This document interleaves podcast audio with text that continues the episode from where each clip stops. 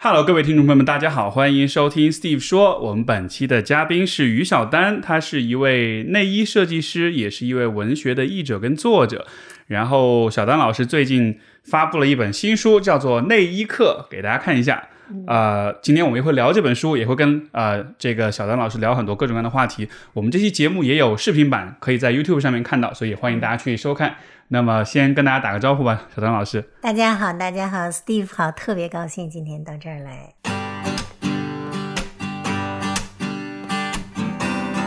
欢迎收听 Steve 说，和我一起拓展意识边界。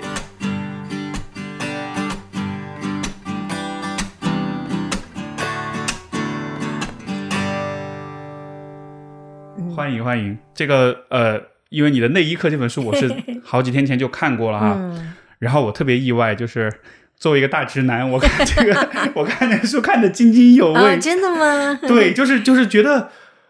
我甚至有一种我以前没有想象到的情绪。嗯，就是我好羡慕啊。嗯，就是就是就是，比如说文胸这个东西，它有那么多细节，有那么多款式，那么多样式，然后就有一种。啊，你们这个玩具好先进啊！我为什么没有这样的玩具的感觉？所以特别有意思的一本书。嗯，你没有想到做点什么吗？因为其实历史上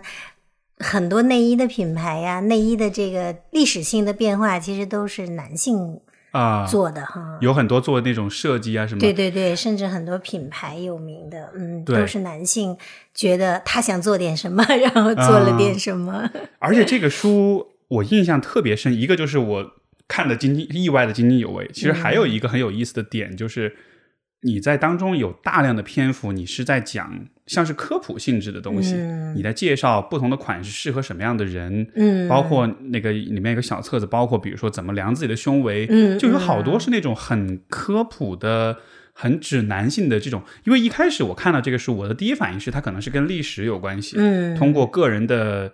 呃，这种个人用品的历史的发展，去看文化的变迁啊，包括关于女性、女权这样一些话题。但是这个部分反而是让我觉得，哎，你会包含这样一个部分，所以这个是特别，这个书让我觉得特别意外、特别惊喜的一个地方。嗯，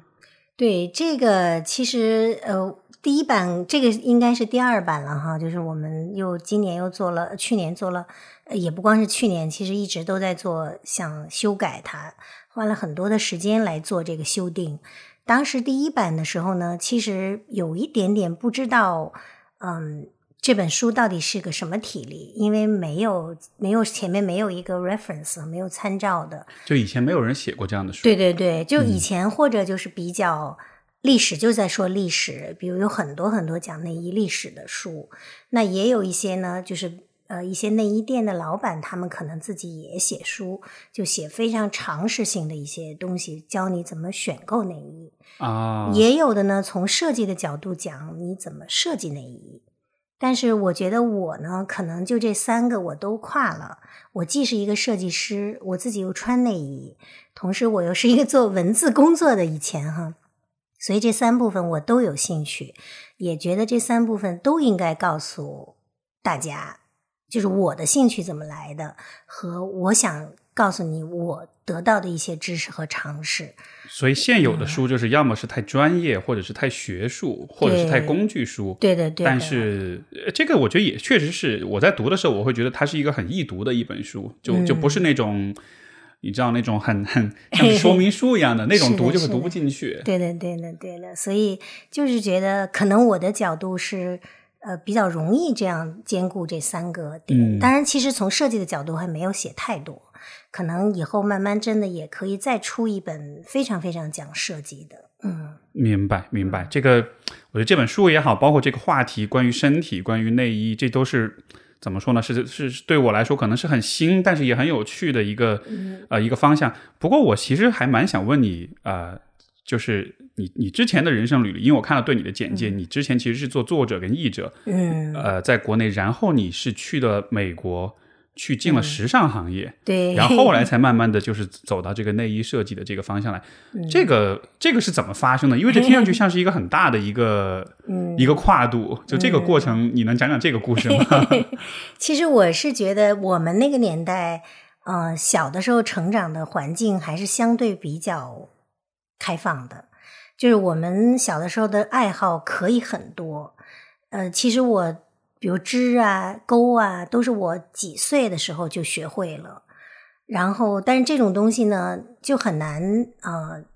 假如说我从小没有走这个艺术的这条这个渠这条路，那我要想走到这条路，其实是很难很难的。但是每个人的心里可能都有他隐秘的一些小小的愿望啊。那这个呢，可能就到了美国，就觉得哎，有可能实现。就其实我去美国之前就想过很多次，我是不是可以改学一次设计？我当时我因为从小上的是外语学校嘛。呃，当时在上大学的时候就可以有一次选择，就是我到底想继续学外语还是学什么？嗯，我其实那会儿很想改学中文，想上中文系，但是所有的老师都反对，说啊，你这个不要不要不要，你都学了这么多年外语了，还是要继续学外语，所以就好就放弃了那条。但是到了美国以后，终于可以自己做决定了哈，父母也不在身边，也没有太多的可以给你支招的人，那会儿就真的就听从你自己的想法。OK，所以其实这个，因为你也做翻译，包括《洛丽塔》也是最早的版本，也是你翻译的，所以当时其实是学英语，然后学外语，这个其实像是一个像是环境推着你去走的一条路。对对对，但是到了后来就觉得我还是要忠于我自己。你说你很小就会有那种像呃制作衣物、织毛衣什么，这个是你是怎么发现这个这个事情的？呃，我因为小的时候没跟我妈妈一起生活，我从小就被送到了亲戚家，我跟我三姨一起长大的。然后他呢，就是一个超级的天才，就是他会织毛衣，他也没有跟人学过。然后他因为他自己的家庭，以前我姥爷是在一个。呃，在天津的一个法租界里边工作的一个人，所以他会带着他去一些这种外国人的家庭，他就发现他自己会织毛衣，然后他还教外国人织毛衣，所以他后来一辈子没有工作过。她是一个特别特殊的一个女性，就没有走任何这种职业的道路，一直就是在家织毛衣。所以我在她身边就老看着她在那儿织毛衣，我就会了，就跟就跟就跟我老公做饭似的，他也。他爸老觉得他不会做饭，他突然他就很会做饭啊！所以，所以你你的三姨像是那个年代的自由职业者那种感觉。对对对对对，你说的特别对。就但是那个年代可能这种生命路径确实比较少啊，那个时候都是进单位工作呀，这样子，就会觉得他是一个异类，因为身上喷着香水儿，永远都铺着粉，就那种。哦哦，对，所以其实是有当时的这个文化上的这种，而且那个是大概是什么年代？他的成长应该是七十年，七十年代，他是应该是四十年。代啊，OK，但是我跟他在一起的时候是七十年代，所以他四十年其实就是解放前的时候，对对对，那个阶段他当时在法租界，所以那个时候有那种一些文西方文化的一些熏陶，对的对影响，嗯，像是埋下一个种子那种感觉，对，所以他对色彩的感觉非常非常的好。我现在回想起来，还能想到当时他这个毛衣上的配色，嗯，哇，就真的觉得他真的是很天才的一个人。而且这个是一个那个年代，我觉得好难得的机会啊！因为我的理解，那个年代其实整体的审美，包括大家穿的衣服，都是很沉闷，对的，那种中山装，那种叫什么？是叫解放装？哎，叫什么来着？反正就是你知道，要么是军绿色，要么是那种深蓝色，女性藏青色，藏青色，对对对对。但是他能接触到那些颜色，像是给他很好的刺激。是他其实，嗯，因为他我原来小的时候就住在北京那个天安门附近哈，那边其实有很多的。呃，深宅大院儿里边住的各种背景的人，他是给一些，比如说当时的一些很棒的演员治过，就是比如说他们要出国演出，然后就需要穿好看一点的时候，又要有特点的，可能就。慕名而来找到他，这算不算中国最早期的私人定制？真的算，毛衣是真的是可以的。然后，所以他就是熬夜就给人家织出来。我后来也能熬夜 熬一夜给人家织出来一件东西，就是从他那儿来的啊。所以其实就是对他的做的这个事儿，从小给你的这种熏陶，让你对这件事情有了一种像是很很很。从很早期的时候开始有了这方面的这种追求啊，对，就觉得很有意思。他可以坐那儿一天，然后特别就是你觉得很辛苦吧，但是他真的是很喜欢做这件事儿。然后，因为其实我觉得任何一个人他都需要一个完整，就是你做一件事儿，你需要有一个始一个终。嗯，如果你能看到这个终，是特别幸福的一件事儿。然后，我觉得织毛衣就是真的能给你永远都能给你这样一个过程。就就挺棒的。相当于有一个完整的结果，这对会对对对对这个可能是还蛮蛮有成就感。没错，你想我们一生有多少都是没有结果呀？是，嗯，这个我我我联想就是有点像是怎么说呢？可能现在很多工作是有点还是把人异化了，就是你、嗯你这个人和你做的事情，很多时候跟你没有关系，你是个螺丝钉，对所以你也不知道你在干嘛。对对对，就是它会是流水线上的一个，所以就对就没有那种感觉了。嗯，是，所以你一直心里面保留着这样的一个一个一个愿望，嗯一个梦想。嗯然后后来，那你是从因为你学了英语，然后开始做作者跟译者，嗯你后来再重新回到时尚行业是大概是多大年纪呢？三十，我上我在美国上学都已经三十二岁了，然后这 但是个这个会会大家会说 哇这么晚会有这种惊叹吗？嗯，我觉得我因为我一直没有生过孩子，就其实哦对年龄的那种阶段感特别弱。哦，然后又有你知道，中国就东方女性，尤其是东亚的女性哈，其实脸上是不太能看出年龄感是的。像我们同学当中，没有一个人觉得我是三十多岁的人，他们都觉得我还是个小女孩呢。然后，呃，对，所以就没有太多这种压力。嗯，原来如此，嗯这个这个你说这个我觉得还蛮重要的，就是好像是对好像，尤其我觉得女性她的那个对时间的感知是跟一些是里程碑的事件，结婚、生育，对生育是特别特别重要的一个一个界限。啊，原来是这样。嗯那你在三十二岁，那那个时候，当你开始去做这个事儿，会会忐忑嘛？因为今天的 你知道，今天哪怕是比如说很多本科生毕业，他研究生想换专业，都觉得哎呀，我来不来得及？就大家对大家对来不来得及这件事儿是特别看重的。嗯，可能呃我倒是没有这个来不来得及的这个，我的困难是在于我的绘画才能非常非常的弱，就是他职业哦需求，我其实是有短板的，就非常短的短板。就这个是在上学的时候压力巨大，因为嗯，其实跟中国的这个艺术院校比较像，就大部分来的人都已经有很好的这种艺术背景，对，画画至少画画很棒哈。那我这个是完全不行，所以这个当时无数次的也就压力太大，觉得要退学啊，等等等等哈。是就是有几乎不崩溃了，啊，不崩溃，想做了。对对对对对，甚至都生出被迫害的这个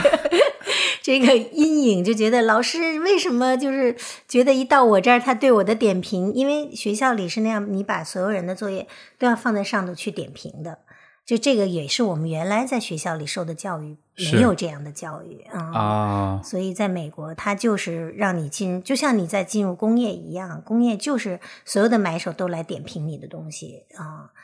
呃，就挺挺挺，因为班里有太好的学生了，是啊所以是就压力巨大。而且这个行业，我不知道是不是在美国，其实它是一个很成熟，而且竞争应该很激烈的一个。是的，是的，所以当时我听你说，就是啊，去美国，然后进入时尚，嗯我我的 基于我的了解，我觉得这好，这需要好大的勇气，对 对像是把自己扔进一个叫什么这个这个一个 Shark Tank，对吧？就是就是一个水缸都是都是鲨鱼，你还跳进去了。没错，真的挺难的。我好几次都觉得呃学不下去了啊、嗯然后因为老是在你班里老是 C，你就对于一个经常 A 的人来讲，其实还真的是很痛苦的啊。但是我我的好就是我一辈子都碰到了一句话就能把我点醒的人。我当时就是碰到我那个立裁老师，因为我动手能力很强嘛，我的立裁老师很喜欢我。立立立体裁剪哦啊、就是那个 draping 哈，做就是在那个人台上来直接打板的那种。他很喜欢我，所以我上经常是上一堂课是绘画课，就哭天抹泪的就 来了，然后然后他就老盯着我说你怎么了？我说就就上不下去了，然后他就他就告诉我说你要听我的，就 everything is learnable，啊，在这个工业里头。都是能学会的。对对对对对，说你你就再坚持一段时间，你要信我的话，那我就就相信他了呗，然后就就坚持下来了。嗯，所以就有这么一个人在嗯。挺你，对对对在在在你可能比较低落跟怀疑自己的时候，他能推你一把。对的对的，嗯。嗯，今天其实也有很多，比如说年轻人也会有这种困惑啊，就觉得嗯。他心里面可能也有一个从小到大的某一种追求、某一种想嗯象，但是另一方面，因为各种各样的原因，他走了一个更实际的打引号的嗯实际的一条道路，然后但是就嗯。你到了一个特定的时候或者年纪，就是好像心里面的那个召唤还是会你没法真的忽视它，嗯。但是呢，你要走上那条新的道路又会很担心、很害怕，包括对是出现像你说这种，就是转行之后很难，没有相应的技能、经验，然后很大的挫折什么的。从你的经历来说，那你所以 听上去这个这条路还是可以走的。嗯嗯，呃，我我有时候也不太敢这么说哈。嗯其实因为因为我当时我出国那个年代，我是九十年代出去的嘛，我周围的人真的，大家大部分百分之九十的人还是选择更安全的一个路，比如说。去学会计或者学 IT 经学 IT 这样的专业，他觉得 accounting 或者会计哈，就是他觉得这个是更容易在美国找到工作，更容易保证你的生活的。嗯，所以，嗯，现在当然又不太一样了，因为我们大部分现在家庭都有点钱，可以让你试错了哈。我们那会儿其实试错这种这种可能性机会非常非常少，嗯，所以还是觉得像我做这样选择的人是少数。嗯，那你是当时怎么想的呢？就你这么说，就更 就更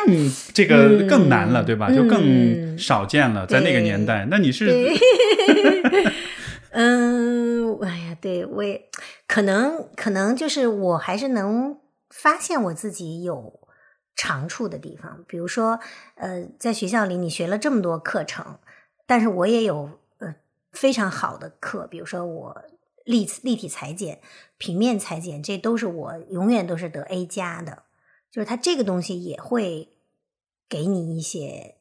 支持啊，就让你一种正反馈。对对对对对，老师也会说，这个工业不仅仅需要会画画的人，他需要各种才能的人，但是你就要善于发现你自己那个才能在哪里和用好你这个才能，尽量扬长避短。嗯，嗯是扬长避短 很重要，就是你把你最厉害的部分能够发挥出来之后，对对对这对自己其实是信心上是很大的一种支撑是的，。是的。而且这个历史有的时候你也不得不说有运气的成分，因为我毕业了之后，电脑就出现了，电脑绘画就出现了，我们不用每个人都在手绘了。然后我电脑绘画就 somehow 就就就非常好的，就是我电脑绘画很会画 这种工具就把这个短板补上了。补上了。是的，是的。啊嗯、哦，那这么说来，你现在 AI 绘画出现了，那这、这嗯又是 可能又有一些新的我要。学一下，对对对。嗯，你你有关注吗？就是 AI 的这种像绘图啊这些什么的。绘图我还没关注，但是啊我们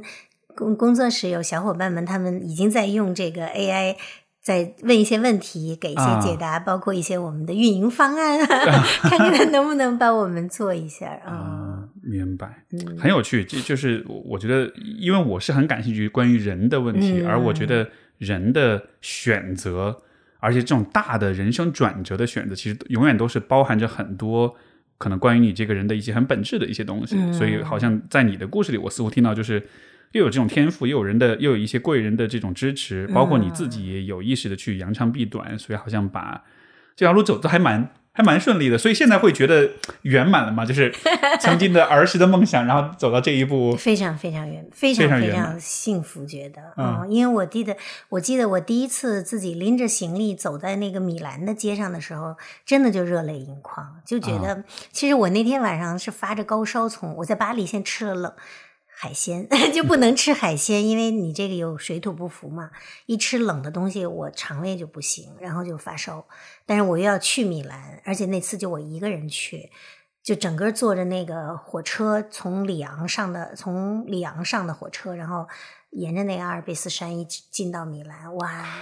那段路我我真觉得我吃多少苦都值得了，是嗯，非常非常幸福，的确是，哦就是嗯，任何一个我觉得你热爱的事情是一定给你回报的，嗯，你才会觉得它特别值得你热爱哈，嗯，就好像是那个热爱的感觉，它是会，呃，怎么说呢？它是会时时刻刻的都伴随你的。如果你只是为了，比如说挣钱、找工作什么的，它给你带来的那个、那个、那种回报感，可能只是在比如说你拿到工资的那一刻，嗯或者是你拿到晋升的那一刻，你觉得哎，你得到点什么。但是那种热爱，就好像是你时刻想起来，你都觉得这个是对对这个是让我开心的，这让我幸福的。对对，它有价值，嗯。嗯，因为钱这个东西，你其实花完了就完了，嗯，但是那种东西是真的会会留下来的，嗯，很有意思，很有意思。呃，关于你的书，其实有一个，我不知道是不是我过度敏感啊，但是我的一个解读，就是因为你在里面，就是在你书里面，你你的每一章其实是分成像文胸、像内裤、像睡衣、嗯塑身衣嗯这样不同的章节，讲不同的这个怎么说呢？用用品不同的，就不同功能的这个、嗯这个这个产品，嗯。然后你每一章前半部分其实都是在讲它的发展的历史，嗯。包括它设计上的一些细节的变化、进化。嗯。但你每一章后半部分，你几乎是花一半的章节在讲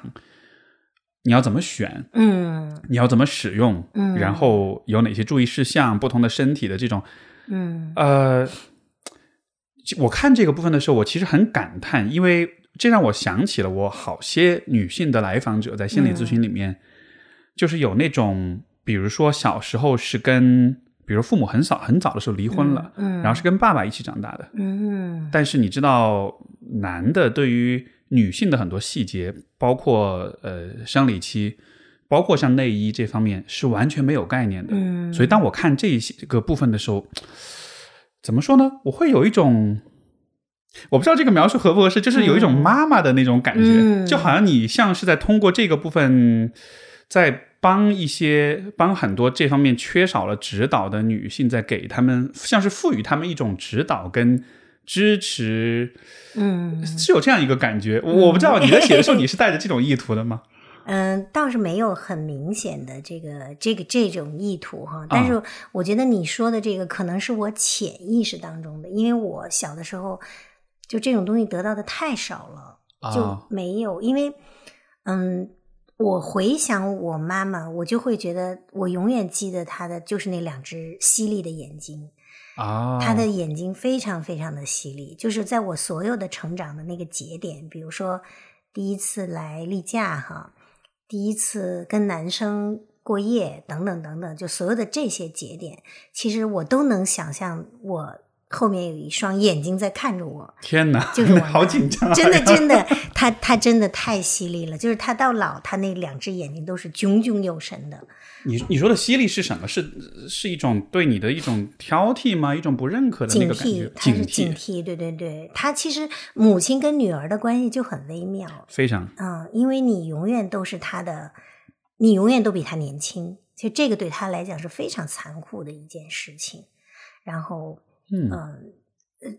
这个、哎我没有太想过这个问题，但是嗯所呃这个意味着什么呢？意味着就是你永远都在印证他在变老，他的肌肉在越来越来越松弛，OK，然后他的皱纹越来越多。呃，你因为你就是在长大，你的生命力是越来越旺盛，越来越旺。你有的时候，嗯，我其实也讲过，跟朋友的时候会讲啊，很很小的一个细节，就是我后来去美国之后，每年回来也就顶多回来一次，一次也很短暂。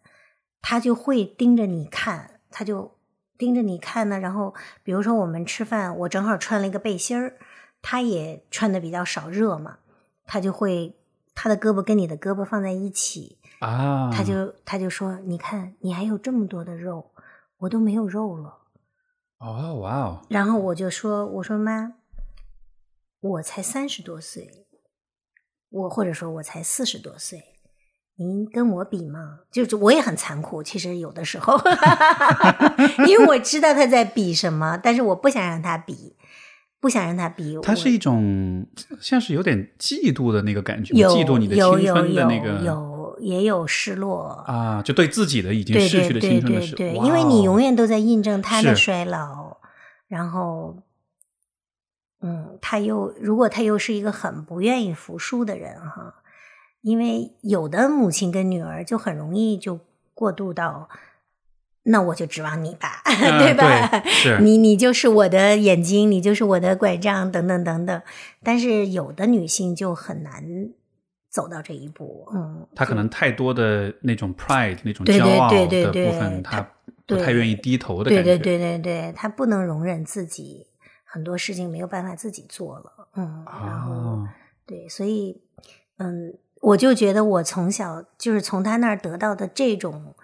正向的这种关爱特别少。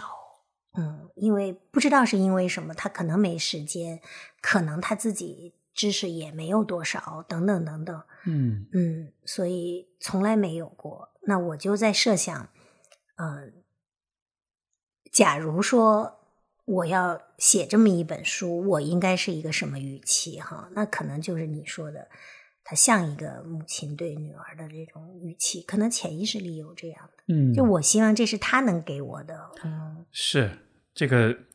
虽然我是男性，但是但是因为我听过很多女性来访者的故事，所以我还蛮能共情这一点。因为嗯我理解，像内衣、像内裤这样一些非常私人、非常个人的，包括像卫生巾，嗯就它其实非常非常私人，是的，是的。所以几乎是只有最亲近的人才能去聊。对对对，但是如果你跟这个最亲近的人，你们的关系又包含着一些，不管是嫉妒也好、竞争也好，或者是呃其他的障碍也好，嗯这个其实就会把这个话题、把这个交流给阻断，或者很难、很很难，就是说给你一个很完整的一种一种深很深的一种讨论。对的，对的。其实反而倒是有的时候，父亲，我尤其我们家的父亲的形象就是一个特别温和的，然后幸好，对，要是两个人都 犀利的话，就那他们也过不下去了，对吧？嗯因为我爸爸是个非常包容的人，然后嗯，一辈子不会红脸的那种人，哦，对，所以就就我们都会觉得跟爸爸关系更好一点，有的时候也会，甚至比如说我谈恋爱的时候，呃，跟男生真的打起来了都，对，然后打到家里来了，他不知道我爸爸在家，我爸那天正好发烧，他在家睡觉。然后我就会叫我爸，因为我是一个很我自己的私事是很不愿意被父母知道的，所以但是因为被打了，所以我就得叫我爸了，然后我爸就出来了，就会觉得，就其实我恋爱的时候真的是我妈帮我处理过，我爸也帮我处理过，就完全不同的处理方式。OK，所以你妈应该是更强势的那种不是啊，我妈不是，所以就很奇怪。有的时候就觉得人真的很奇怪，就是他在真的遇到事儿的时候，其实他是个弱、非常弱的人，他就会求人家，我都看不下去，我就觉得我我不我不需要求人家怎么样。哦，这还蛮意外的。对对本来我以为他是不是，但是我爸反而表现的就是很特，让我吃惊，就是他很强硬，就你、哦你凭什么打我女儿？就这种，哇，对，，所以超有安全感，对对对对对，就 挺挺有意思的，嗯，啊，很有意思啊。所以就是他平时生活里表现出来的状态是对，和这种压力状况下是相反的。也可能是因为那个人也是个男性，所以啊他他对男性有对男性的办法，他对女性有女性的办法，嗯，嗯，很复杂，这个那我我不知道啊，就是那嗯。这是否意味着，比如像对你妈妈来说，可能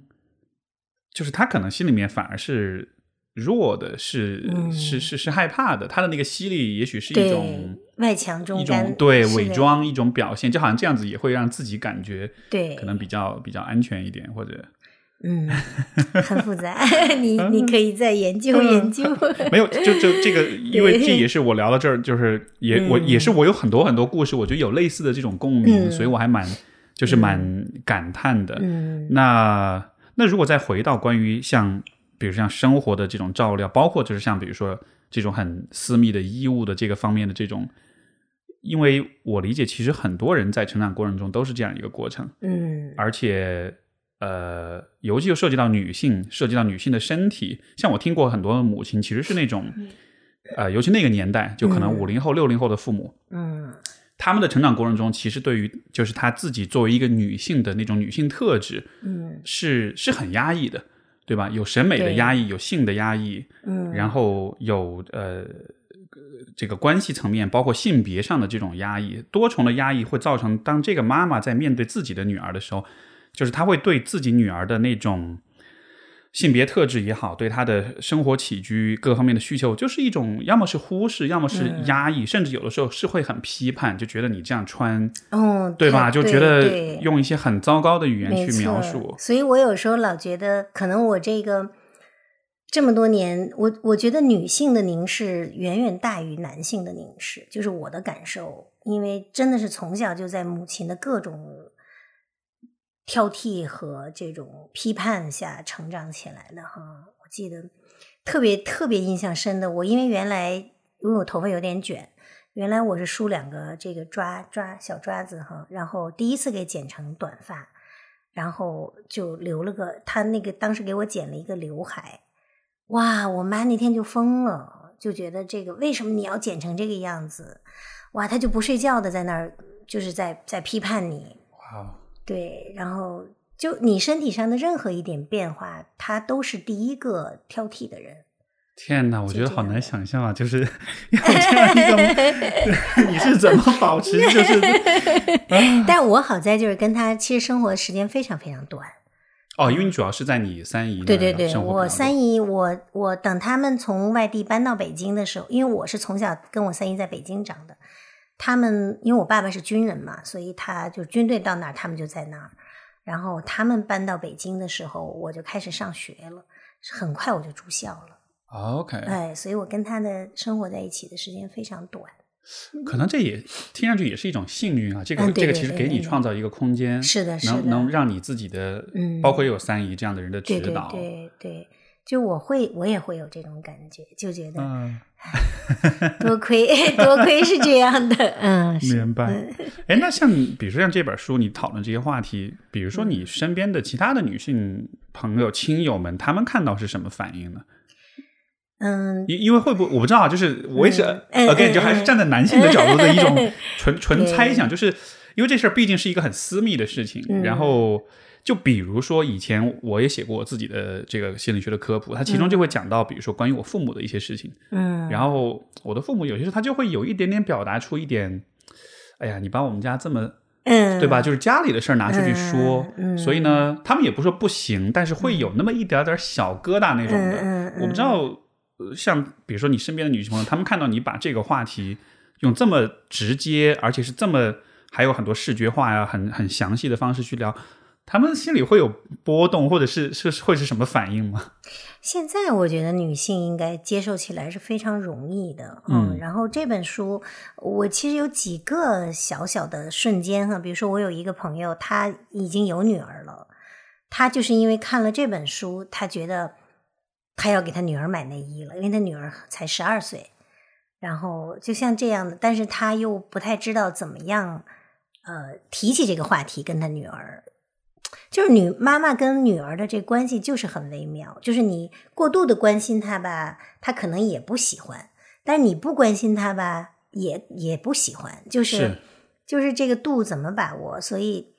他就看了这本书，就说哦，呃，他是需要，比如说。长到呃，你从上往下量有十六厘米的时候，就需要买第一件文胸了。他目测就觉得应该要买了，然后他就问我是不是？我说对呀，我说你先给他量一下哈。啊！但是他跟他女儿说了之后，他女儿就拒绝，就是你不许给我量，就是你不能碰我的身体。太亲密了哈，就是这个动作，要要要做这个测量这个。对，但是你看，我们朋友之间就可以量。就没事儿，但是母亲跟女儿就不行啊，就很微妙。是，就好像是 能不能理解？就是情感上又是依赖的，但同时又不想，又想有自我，就好像不想失去自我，对，所以始终需要有这么一个一个一个冲突，一个一个张力在这个里边，对对对对，很有意思。嗯啊，那 所以到现在他还没量。我说那你就把书给你女儿吧，让她自己去买去就好了，她自己凉了就。就是你都看到了这个信息，他可能也能看到，他自己可能就会去找。就是我作为我人生第一件文胸，我应该在什么时候买？他可能也会就从书里得到，嗯，因为这个就是我们小的时候都没有的，是，嗯，然后就那你就把这书送给他吧，就这样的一个。我我之前还在跟呃，就是呃，我自己在写东西的时候，我就想到一个事儿，我就觉得，因为你看，其实父母他。他在孩子成长过程中，他也想要扮演一些可能很重要的角色，不管是保护你也好，还是把你培养成出人头地也好，给你各种人生的指导什么的。但最后就会发现，所有这些努力其实就会让孩子远离你。然后，所以我那天我就在想说，父母到底能不能改变孩子？嗯，我最后得出的结论是，我觉得好像好像父母能改变的只有一件事情，就是孩子的无知。嗯，就是一个孩子他什么都不懂的情况下，你可以赋予他知识，嗯，但好像除此之外，你要改变他的性格、他的社交、他的人生 志向、他的生活方式，其实你很难改变难的没对错，那每个人都还是有他自己的自主性。对，但是我觉得，嗯，就是你给他的东西，真的就是基因里的东西，除此之外，很难再给他任何别的了。嗯，你给他，呃，但是基因这个东西，真的就是你赋予他的，你是什么样，其实他就是什么样。嗯，你的那你觉得你的基因的部分主要体现在 嗯，我妈有很强的生命力，这个我是我我年轻就这么多年，我一直都想逃离他。我每次以前跟自己说的最多就是，我千万不要成为他哈。这个 flag 一般都立不住，一般都会发现天哪，我就变成了。最后真的，我那天有一天在北京做了一个就是这个那一刻的一个会，他们拍了好多照片，有一张照片我一看就是我的那个角度那个神情，简直就是跟我妈一模一样，就心里咯噔了一下，就哇。就是你逃不过，你这个就是基因，怎么办？但是我就好，那就找找吧。就 是就是，我还是觉得我身上有它很强的这个生命力的这个东西在啊嗯就是就是这个生命力怎么怎么体现呢？嗯或者怎么样衡量生命力呢？嗯，就比如说我现在还在折腾，啊，对，就是像我的同学到我这个年龄，嗯，都在颐养天年了，啊 含饴弄孙和之类的啊、嗯，但是我还在折腾。是因为嗯你带着激情，你带着对这个事情的这种在意，就是还是觉得心里像一个小孩儿，就还是有好奇心，然后经常会忘了自己的年龄。叶子，我们工作室小朋友，就是这几天他最爱说的就是老师花甲之年还在怎么样？后来人家说你不要老提年龄，的确就是我会想不起来我的年龄，然后就觉得很自然，我还在做这些事情。嗯，我妈其实也就她更更棒，就是她都生了三个孩子，我们家三个孩子。哦哇，她都生了三个孩子，虽然她非常不想生，就是她也有很很明显的产后抑郁，只是她不知道，哦，所以她其实是有很明显的产后抑郁，生了三个孩子，但我觉得她内心仍然是一个少女。嗯，像是内心的那个自由的小孩子的那一个部分，这个部分一直会存在。会存在。她喜欢的，我就是她去世之后，我来收拾她的这些遗物啊，哦，已经去世了。呃，去世了，哦就是一八年的时候走的。然后我拿了一些他的东西，其中有一部分就是他的内衣，然后就发现他真的喜欢的东西，我跟他喜欢的东西非常像。啊，比如说他喜欢几何图形，他的这个内衣里面有点点的这种东西，就是 polka dots，就是啊波点的这种图案。喜欢简单的蕾丝，喜欢棉布的东西，这些都是我喜欢的。其实我发现我们俩其实是一样的，是啊，对就这种审美是你之前也没有对证过，没有没有，但是就这个后来才后来才发现的因为我一辈子都没看过他穿什么是是就是小的时候可能隐约有一点印象，他穿的是白布的那种文胸，就是以前那种老式的，挂在挂在那个晾衣架上啊什么的。哦，嗯，那嗯，你刚才描述这个画面，我觉得还蛮。嗯那那你看到这些，你是什么反应呢？就就会觉得就眼泪流流不止啊，这是种感觉。嗯，然后就觉得我对他的了解真的太少了，都没有。在他活着的时候，因为我们这个 tension 太大了，从来我没有好好跟他聊过天儿。其实我知道他心里有很多的委屈，嗯、包括嫁给我爸爸，他也不是那么甘心，嗯因为他是大城市的这种这种小姐哈。我爸爸是农村里出来的这样的一个军人，从十五岁就当兵了。这种虽然他是一个文文气更，他一直是参谋，走的是这种文的路哈，但是仍然还有巨大的这种生活习惯的不同啊等等。哦，明白。嗯所以他有很多很多的委屈。就可能本身他这些方面其实是有很细腻的这种需求需求，对但是可能遇到像你爸这样 可能就很粗一点儿。对，其实我爸在军人当中已经算是细的人了，是，嗯，但是离他的要求就很远啊。然后他就一辈子，包括他很不愿意生孩子，但是因为我老爹是山东人，山东你也知道，就重男轻女哈，是，所以他就是生了两个女儿，觉得还没完成任务。哎呀。隔了五年，你想想，隔了五年还是给他生了一个儿子，哎呀，就这种，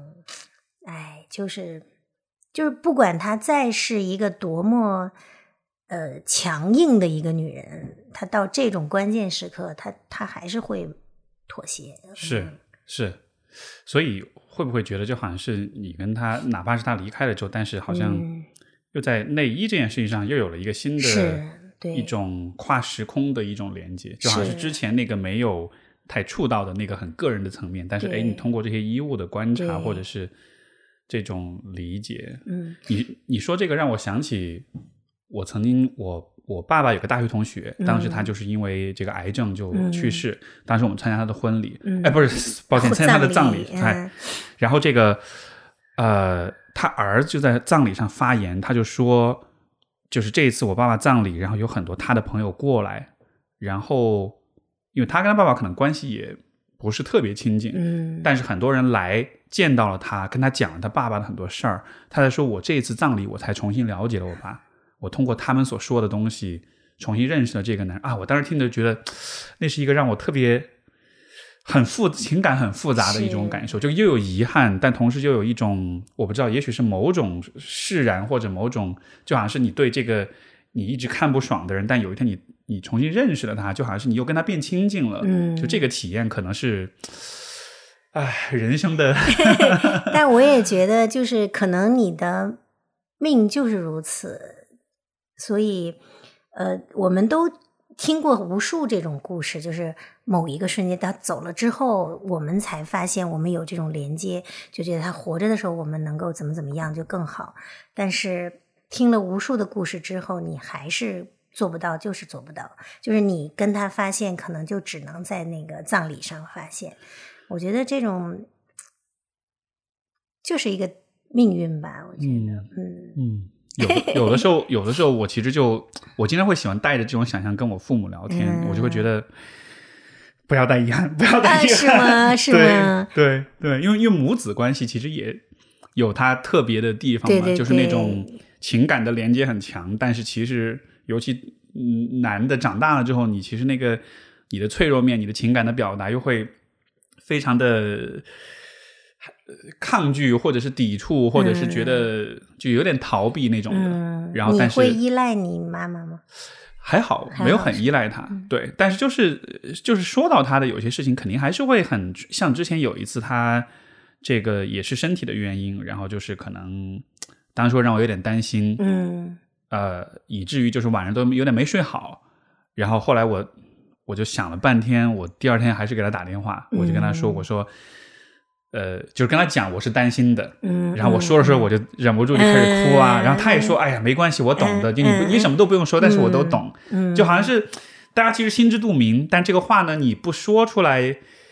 也能混过去，但但是说出来就是会更 更更触动一些，但同时就是会让你觉得更脆弱一些，因为你就把你的这个情感完全展露在他面前了嘛，对对，人就是暴露的越多，就会。就会越脆弱，的确是。所以我才觉得你就是你对于内衣这件事情的这种关注，我就觉得特别有意思，因为它像是一个符号一样。嗯，就是内衣也代表像是我们身体的很脆弱的那个面，然后好像就就是你在讨论内衣，你在讨论这些贴身的衣物的时候，就好像是在讨论一个特别很脆弱、很很很很私密、很亲密。很隐私，甚至我觉得是有一点点让人觉得羞耻的或者不好意思的那个那个部分。但是好像你你把它呈现的如此的直接和这种就是这种很打开的感觉，就就会让人觉得啊，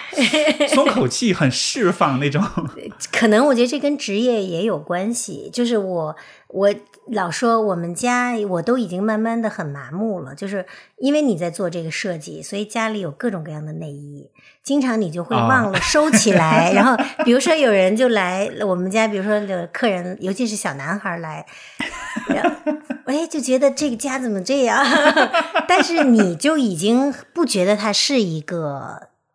这种东西了，你就觉得它是你的职业的一部分，就像你你这儿有电脑啊，有什么东西，其实是很就比较自然的状态了。哎，那所以，因为我的意思就是说，因为你看的多了，你对它就像是脱敏了，然后它的它原来赋予的那些符号、那些含义，可能就变弱，就变弱了。对，是的。那那在你理解当中，在这个脱敏的过程发生之前，人们对内衣是什么感觉呢？通常典型的反应是什么？还是会觉得它是一个禁忌的东西，嗯，就是比如说，呃，我们不太愿意说文胸这两个字，或者胸罩就更不愿意说了，大家更愿意用内衣来指代。但实际上，内衣是一个大的概念，它是里面有太多东西了。比如说，因因为你要在美国的这工业里头，你就知道一个内衣公司，它会分好多好多的品牌或者不同的部门，比如说有做文胸的。有做睡衣的，有做家居的，有做塑身衣的，哈，那袜子其实都算内衣的 一个品类一部分。所以，但是如果你在英语的语境当中，这个是非常明显的区分。你说 bra 就是 bra，你说这个 sleep dress 就是 sleep gown 啊，它它就是睡衣。只有在中文的这个语境里，内衣它指代的是文胸，哎。很模糊的一个，就好像是和这个你通过这种语言的模糊，你你你创造了一个距离，一个情感上的距离。对对，我没有那么直接的对对，就大家还是有这个一说文胸就会觉得这个形象太直接了，就直接联系到的就是你的乳房，对吧？是是，所以大家都会不愿意说这个词。我我说了好多次，我说。经常问你说的内衣是文胸吗？有的人就很生气，说你明明知道，为什么老问我们这个？这在知乎上有一次说的，你你为什么老问我们这个问题？啊，我说对，就就特别难让大家直接说出，就我们还是对身体有一种呃羞耻感啊。对，这个羞耻感，你觉得是是怎么来的呢？就是呃，我觉得呃，中国的传统文化就是。不想，就是对隐私的这种保护和，嗯，他就会觉得身体是不能示人的，身体是不能讨论的，呃，一讨论他就跟性会有联系。但是我们就是对性是一个就禁忌嘛，是最大的禁忌。嗯嗯，但是其实呃。欧美文化里边，内衣也是到九十年代才作为一个真的公共话题在讨论的东西，以前也是一个禁忌。嗯，是对这个说起来，因为你就是讲文胸这一章也讲到哈，就好像我也看到，好像对于欧美的女性来说，文胸的发展也像是一个女性的她的地位、她的身体，包括性，对对，这一切的，也是一种从一个很私密的、很隐晦的。一个角落里逐渐走向公众的视野，到了最后成为一个大家都能讨论的一个东西，有一个解放的过程。是的，是的，这样的一个过程，在就你的观察，在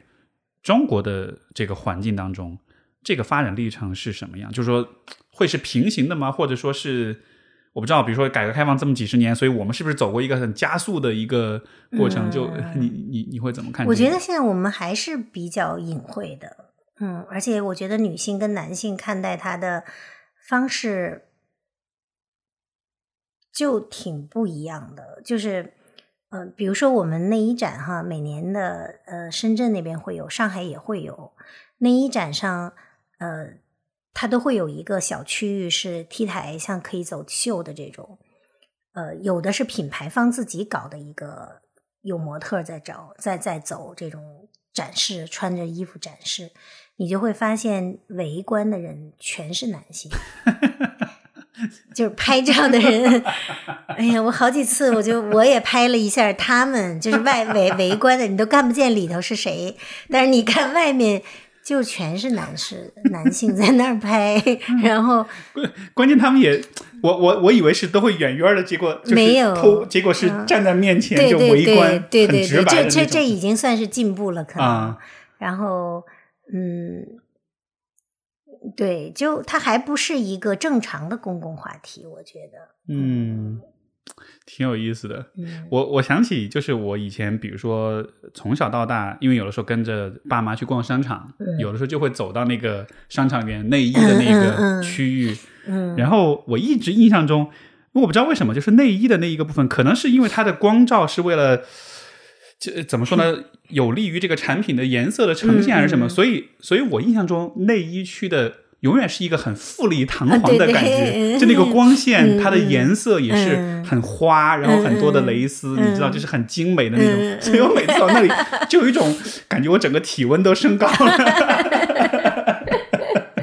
其实你知道维密维密的创始人就跟你这个心理是一样的，他哦也是觉得去到那个区会有不舒服的感觉，所以他自己创造了这么一个东西，就专门让男性去给女性买内衣的这么一个店。哦，是这样的，对。所以它的色调才是比较暗一点的。他最早更暗，他最早都不是，因为他觉得去摸特别不舒服，和这个动作他会觉得是有一点点淫秽的，哦所以他当时最早的时候，他是把他衣服放在镶在一个镜框里摆在，它不是以真正你可以摸的，它是放在镜框里，然后男的就进去，他会比较自在。然后呢，他培培训的这个 sales 就是销售特别棒，基本上就是你来描述一下你老婆大概长什么样儿，这个销售就能判断出来你要什么尺码，是就给你拿来，你就可以拿回家。这个以前有好多笑话都是这样的，就问说他罩杯是多少，就是说我不知道，我只能给你用手比一下。或者描述一下长得像橘子还是长得像柚子，然后、啊对，所以他嗯原来是这样的，我难怪我一直就觉得好像这么你说是哈，因为维密的那种店，它嗯整体的颜色会暗暗一些甚至会酷一些，让你觉得这个东西怎么说呢？就好像它不是一个那么生活化的东西它。不是那么 open，就是有阳光的这种东西，它更像一个卧室里的感觉。没错，因为那种感觉就好像是。呃就好像是你，就作为男性走在那个区域，你就会有一种我在入侵别人的隐私像是我走进了别人的闺房的那没种感觉，错没错我不应该在这儿，就那种感觉，然后就觉得啊，赶快跑，赶快跑。是是是，其实现在还是有这种东西，还是有这嗯样的，就是你很难想象在一个内衣店里看到男性在里头，是吧？嗯一般一进去，如果看到一个男性，你都会觉得这个人有点问题，对不对？还是还是嗯，不太那个。嗯，是是，我我现在，但是我看了你的书，我现在去，我可能就会觉得，哎，这个是什么类型，那个是什么类型？哎呀真的吗就就变成那种技术党的那种感觉。对，这样就比较好了。哎那这个说起来，嗯比如说你身边的男性呢，他们看到你做的工作呀，包括你的这本书，就他们，因因为我可能还是有一点点不一样，嗯就是可能我对这些事情的反应现在比较大、比较成熟之后，包括对性别的这种理解，嗯你像之前经常有一个说法，就说很多老公给他们帮他们老婆买卫生巾，都要拿个黑袋子要装在里面。嗯嗯我就是属于那种就拿在手上，哦，真的吗？就一包卫生就拿手上，然后就他就跟其他买的东西没有什么区别，然后就这么拿回家。有的时候蹲在那儿看，哎，这个是。啊、这个裤子跟那个什么，它的流量，它的什么，你知道超薄，哦我还我还研究还比较，就是可能我在这方面就比较，我也把这些符号都意义都给消解掉，嗯也不去担心它了。但是我理解很多传很多男性，他可能这方面并没有很关注。那他们在看到这一切的时候，我估计你应该看过很多很惶恐的男性的那种不知所措的眼神。对对，你看我有我，因为从小是在我三姨家长大，我三姨家四个儿子，这也是为什么 为什么让我去他们家的原因，因为没有女儿，哦想要一个女儿，就所以我要平衡一下那个我。上面有四个哥哥，我跟我最好是我二哥哈，他就每次都说，呃，他就因为我要发朋友圈跟这个内衣或者跟后边做的术后有关的，他就会悄悄的告诉我说，我没给你点赞哈，因为你说的是内衣，然后我的点赞不好。然后我说可以可以，没事儿，我知道了。就是他他也会觉得这个就不不是他的这个领域的东西，他就是想那个保持距离啊、哦但是他其实是看到了，看到以后，嗯，但是他还会告诉你，就是我看到了，但是我不能点赞，就是他还知道有一个社会的一个形，他自己的社会形象。是，就他其实是支持和认可你做的事情，是但是他好像有点怕公开的去对表达。对对对对，而且就是挺逗的，就是为什么你公开一表达，就别人会觉得怎么样呢？对这个也是，是吧别人会觉得嗯怎么样呢？对的，就、嗯所以就是他自己会觉得，别人会觉得他在窥视女性的东西，还是窥视女性的这种很私密的东西。嗯，嗯，因为我就是属于臭不要脸的，我觉得 随便你怎么想，我就对啊，嗯我就是拿了一包卫生巾，怎么样？就我我也我知道我自己不是不是什么变态，或者不是，所以你你窥视呗，你看呗。但是我原来觉得是因为有的男生没有结婚，他可能会对女性的很多东西不了解，陌生，啊，对对对，所以他如果表现出来好奇，会引起他某种生理上的一些反应哈。但是我后来发现，也就不是这个我的原来的想象，就是他们已经结过婚了，生过孩子了，他仍然觉得那个东西是一个很。很微妙和很很那个不能触碰的东西，嗯，嗯，可能还是一个社会的一个整整体的一个，就还是没有把这个东西拿出来当一个公共话题讨论过，真正好好讨论过没有？有没有可能是我不知道，就对于男性来说，他表现出对于女性，包括对于性这些问题，就是这些话题，这些怎么说呢？你表现出太多的兴趣，像是会，可能是会遭受某种道德上的谴责，会把你跟变态，变态呀、嗯可能淫乱呀这样的一些概念联系在一起。是，但是有我不知道，就是我觉得男性其实确实内心中其实也许会有这个这个面，嗯。可能不是那种就是色情狂的那种、那么夸张，但肯定是你会想到这些东西，对。你会不自主的联想到关于性的问题，但就好像是可能是男性自己的性的表达，可能也是会觉得。就是在公共的场合或者是公共的这种领域当中，我有任何的关于性的表达，不管是关于自己的还是关于我对女性的感受，可能都是是不太 OK 的。就是、嗯就换句话说，是一个性压抑的文化所造成的。对对对对，是，嗯，你在因为这个呃，你你做这个将好这个项目，嗯我觉得这是很有很非常非常有意思的一件事情。就跟听众介绍一下，其实就是呃一或者你来介绍，你觉得怎么样会比较呃比较好的一个是怎比较好的描述？你先说，我听听你的，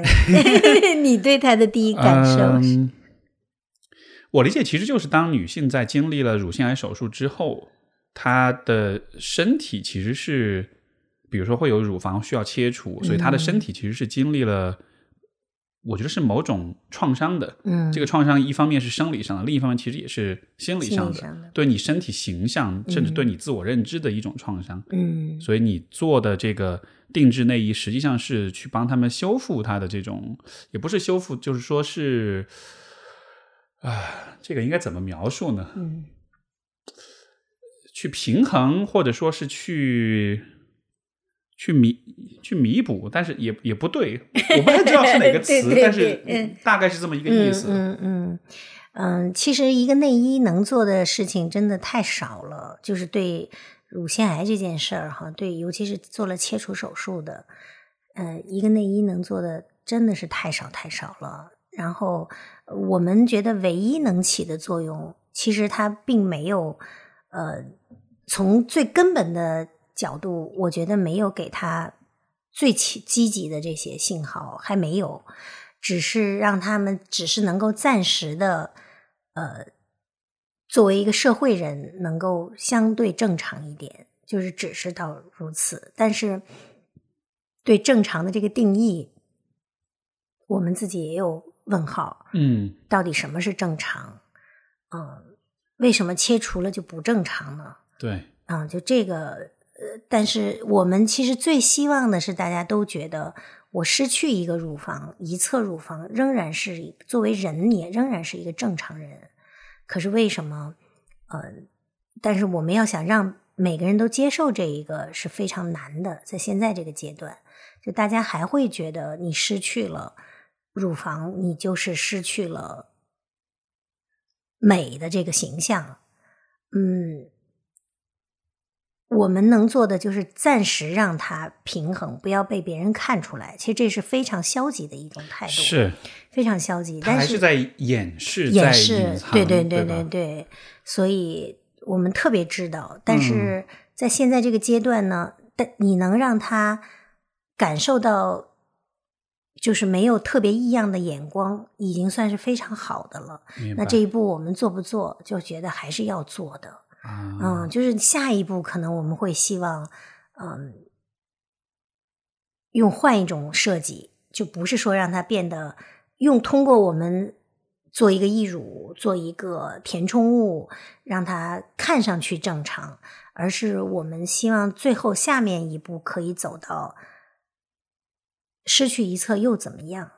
嗯，能够走到这一步，其实是最最应该的哈。而且那个时候，呃，它是代表着一种更积极的态度。明白，嗯，因为你的伤害已经存在了，你不接受它，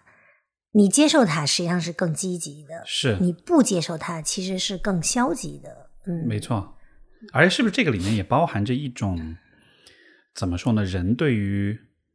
呃完整、健全和残缺之间，其实存在着这样一种，我觉得其实很武断的一种评判，嗯，就是好像你的身体是完整的。你的天生的器官都是跟大多数人一样，好像这才是所谓正常的。是的，就好像你缺胳膊少腿儿的，或者是嗯你看，比如说残障人士，为什么在国内他始终还是有很多的偏见跟歧视？因为就觉得你是打引号不正常的。对对对，然后，所以如果你因为事故、因为手术，你失去了，就好像我们对于这一个呃这样的一些群体是是很缺少那种同理心的，是很缺少那种接纳的。嗯，反正我觉得人体也是一个非常奇特的东西哈，就是你看一个人长出来，他就所有东西都是对称的。你要两个眼睛，你要两个鼻孔，两个耳朵，两只胳膊，然后乳房也是，它需要两个。我们觉得对称、平衡是是从小受的这种审美教育，包括门口我们要两个狮子，一个狮子可能就觉得少点什么，嗯。然后然后腿也是，所以包括维纳斯，她是两只胳膊都失去了，就是你很难哦。想象他如果是断了一只胳膊，这个你还是觉得这个味道就不一样了。对，就啊它会有一种平衡，就是呃，在心理上你会觉得，哎，这样就是均衡的、平衡的，会有稳定感。你一缺到一个东西，你就会有这种不不不稳定的感觉，它就是会让你会有焦虑，或者是烦躁，或者等等情绪就会出来。那乳房就更更特殊一点，它的确就是你的身体最明显的特征。呃，以前我其实看过一个，忘了是谁说的，男性注意到女性，其实第一眼不是看你的脸，嗯是一定先看到你的胸，嗯他才能判断你是男的还是女的。没错。是吧？一般人都是先这样判断一下。假如说有一个我们碰到一个特别平胸的，就是会哎想一下这个人到底是男的还是女的哈，会会这样。而且由于是他乳房是有功能的，它的确是要哺乳哈，这个这个这个也也没有办法否认，所以它失去了就是一个比较比较难的一个东西，嗯可能是对他的身份、对他的性别，嗯甚至可能对他的也许是自信跟尊严都会有相关的、有影响的一个部分。是的，是的，嗯，那我们也问过，比如说两个都失去的人，是不是会好一点？呃，就是你如果两侧对对两侧，嗯，答案是，嗯，他对文胸的这个需求没有那么烦恼。说实在的，哦，对他很容易得到弥补，很容易就是让两侧稍微鼓鼓起来一点，它其实就平衡了。然后，呃，就是在外人看来和他自己的感受当中，这个是更容易不被别人注意的。所以这种担忧，这种还是在于是别人的眼光，是的，是的，就是、嗯哦，原来是这样的。对的，对的，因为你你在别人的眼光，不仅仅是你感受到别人的眼光，你还会感受到你身边，比如你丈夫，嗯，你跟他一起出去，他也会觉得别人在看你，他也会心里有反应，嗯，就就很很复杂，嗯，很复杂，嗯是，所以好多女性在失去乳房的是这件事儿上，不仅仅是自己的一些痛苦，她也感受到你家里身边人身边人的痛苦，就加重了她这种痛苦。明白。哦，这个维度是以前我还没想过，这确实哈，嗯就是你你自己你可以通过某种方式去平衡你自己，但是当你看到家人受影响，对，这个还是大家的软肋哈，就是是是啊，包括你儿子，我们因为试穿的时候，有的嗯，有的妈妈是带着，比如说她正好顺便女儿小儿子还很小，跟他一起来，然后他从来没有让他儿子见过他的身体。然后他穿的时候有有一次，就是我在那儿正帮他穿呢，他那个小儿子三岁吧，五岁，我忘了，很小，就从在我们家别的地儿待着，在我们工作室别的地儿待着，然后突然就跑过来，叭叭叭就妈妈妈妈叫，他马上就给遮起来了，啊，他就觉得他不能让他看到这个，就这种东西，他的伤疤呀，当然他是更担心他看到伤疤的那一瞬间的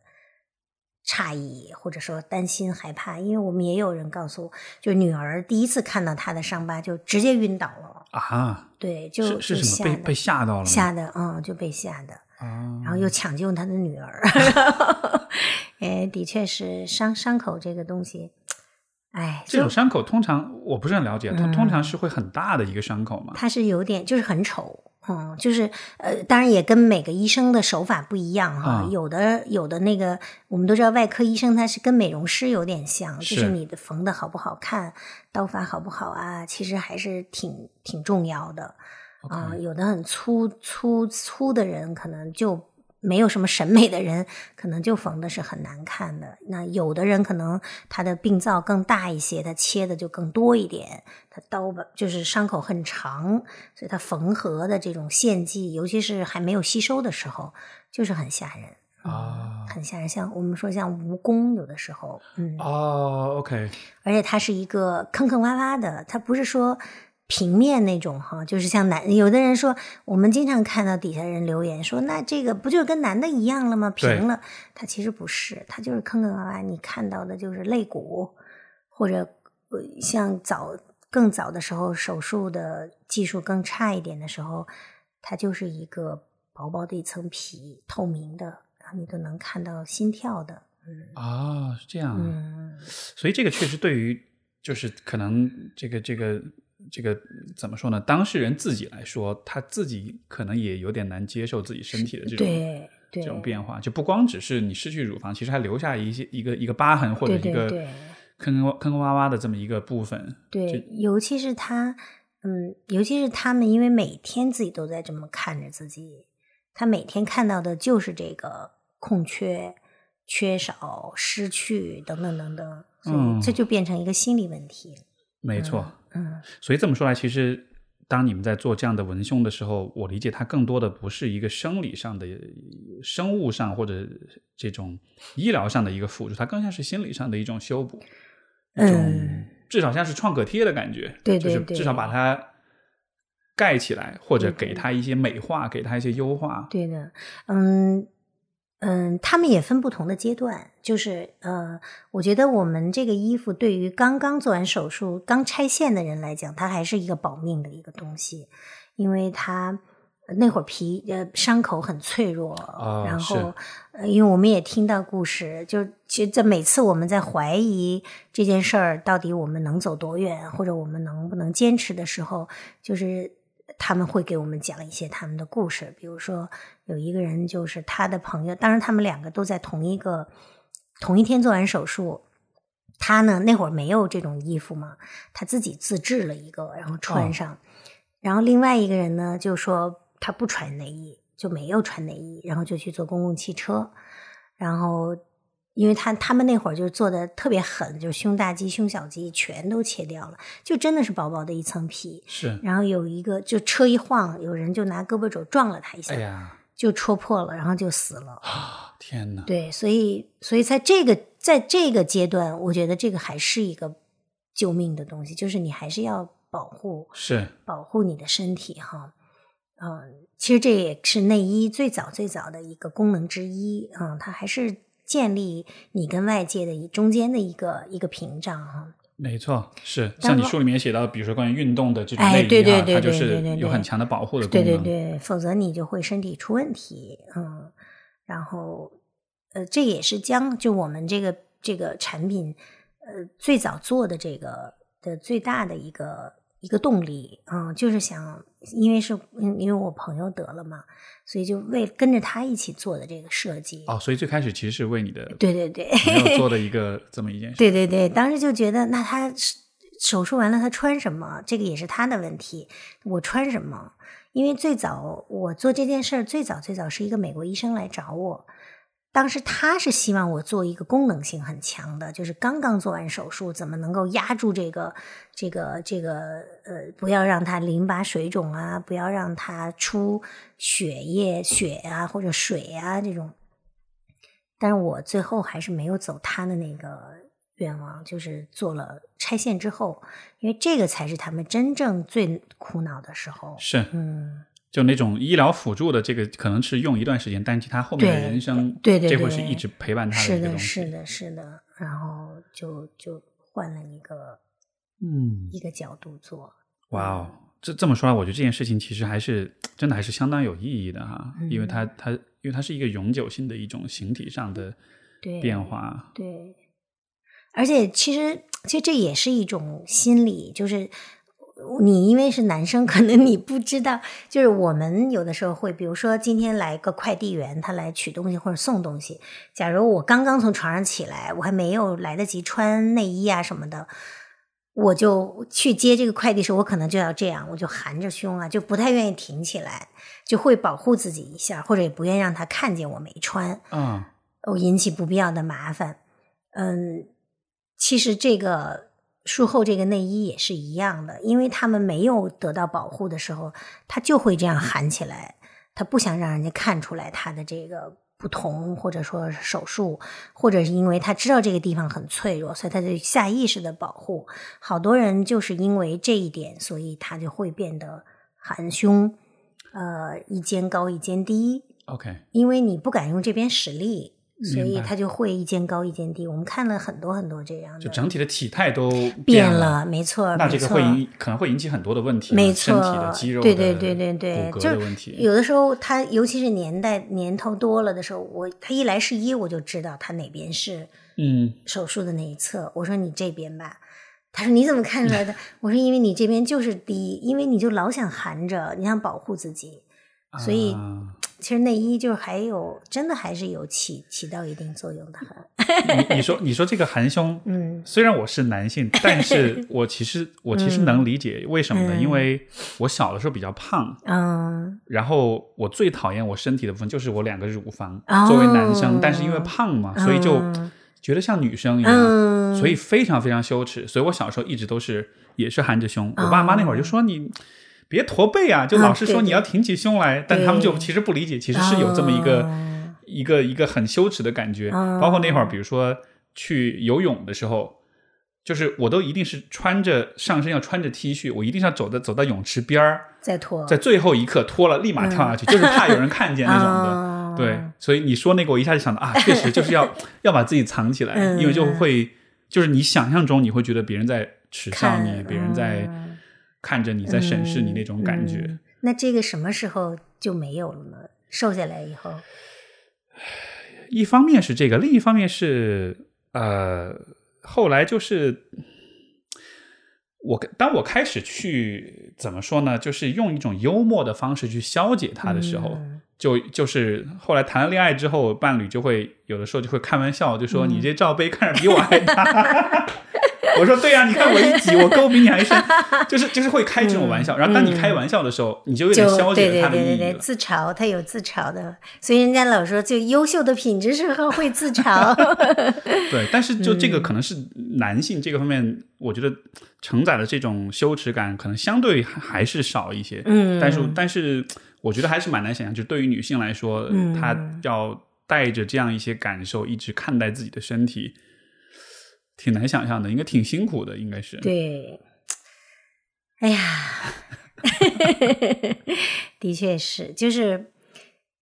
因为我们接触就是挺多的哈，就不断的有人会到工作室来，然后嗯，来的人基本上都还是就两种，一种就是嗯，已经那就一直他在职场没有退下来过，所以他还是希望能够保持他这种生活和职业的状态。那他最大的愿望就是不要让别人发现他是一个患者，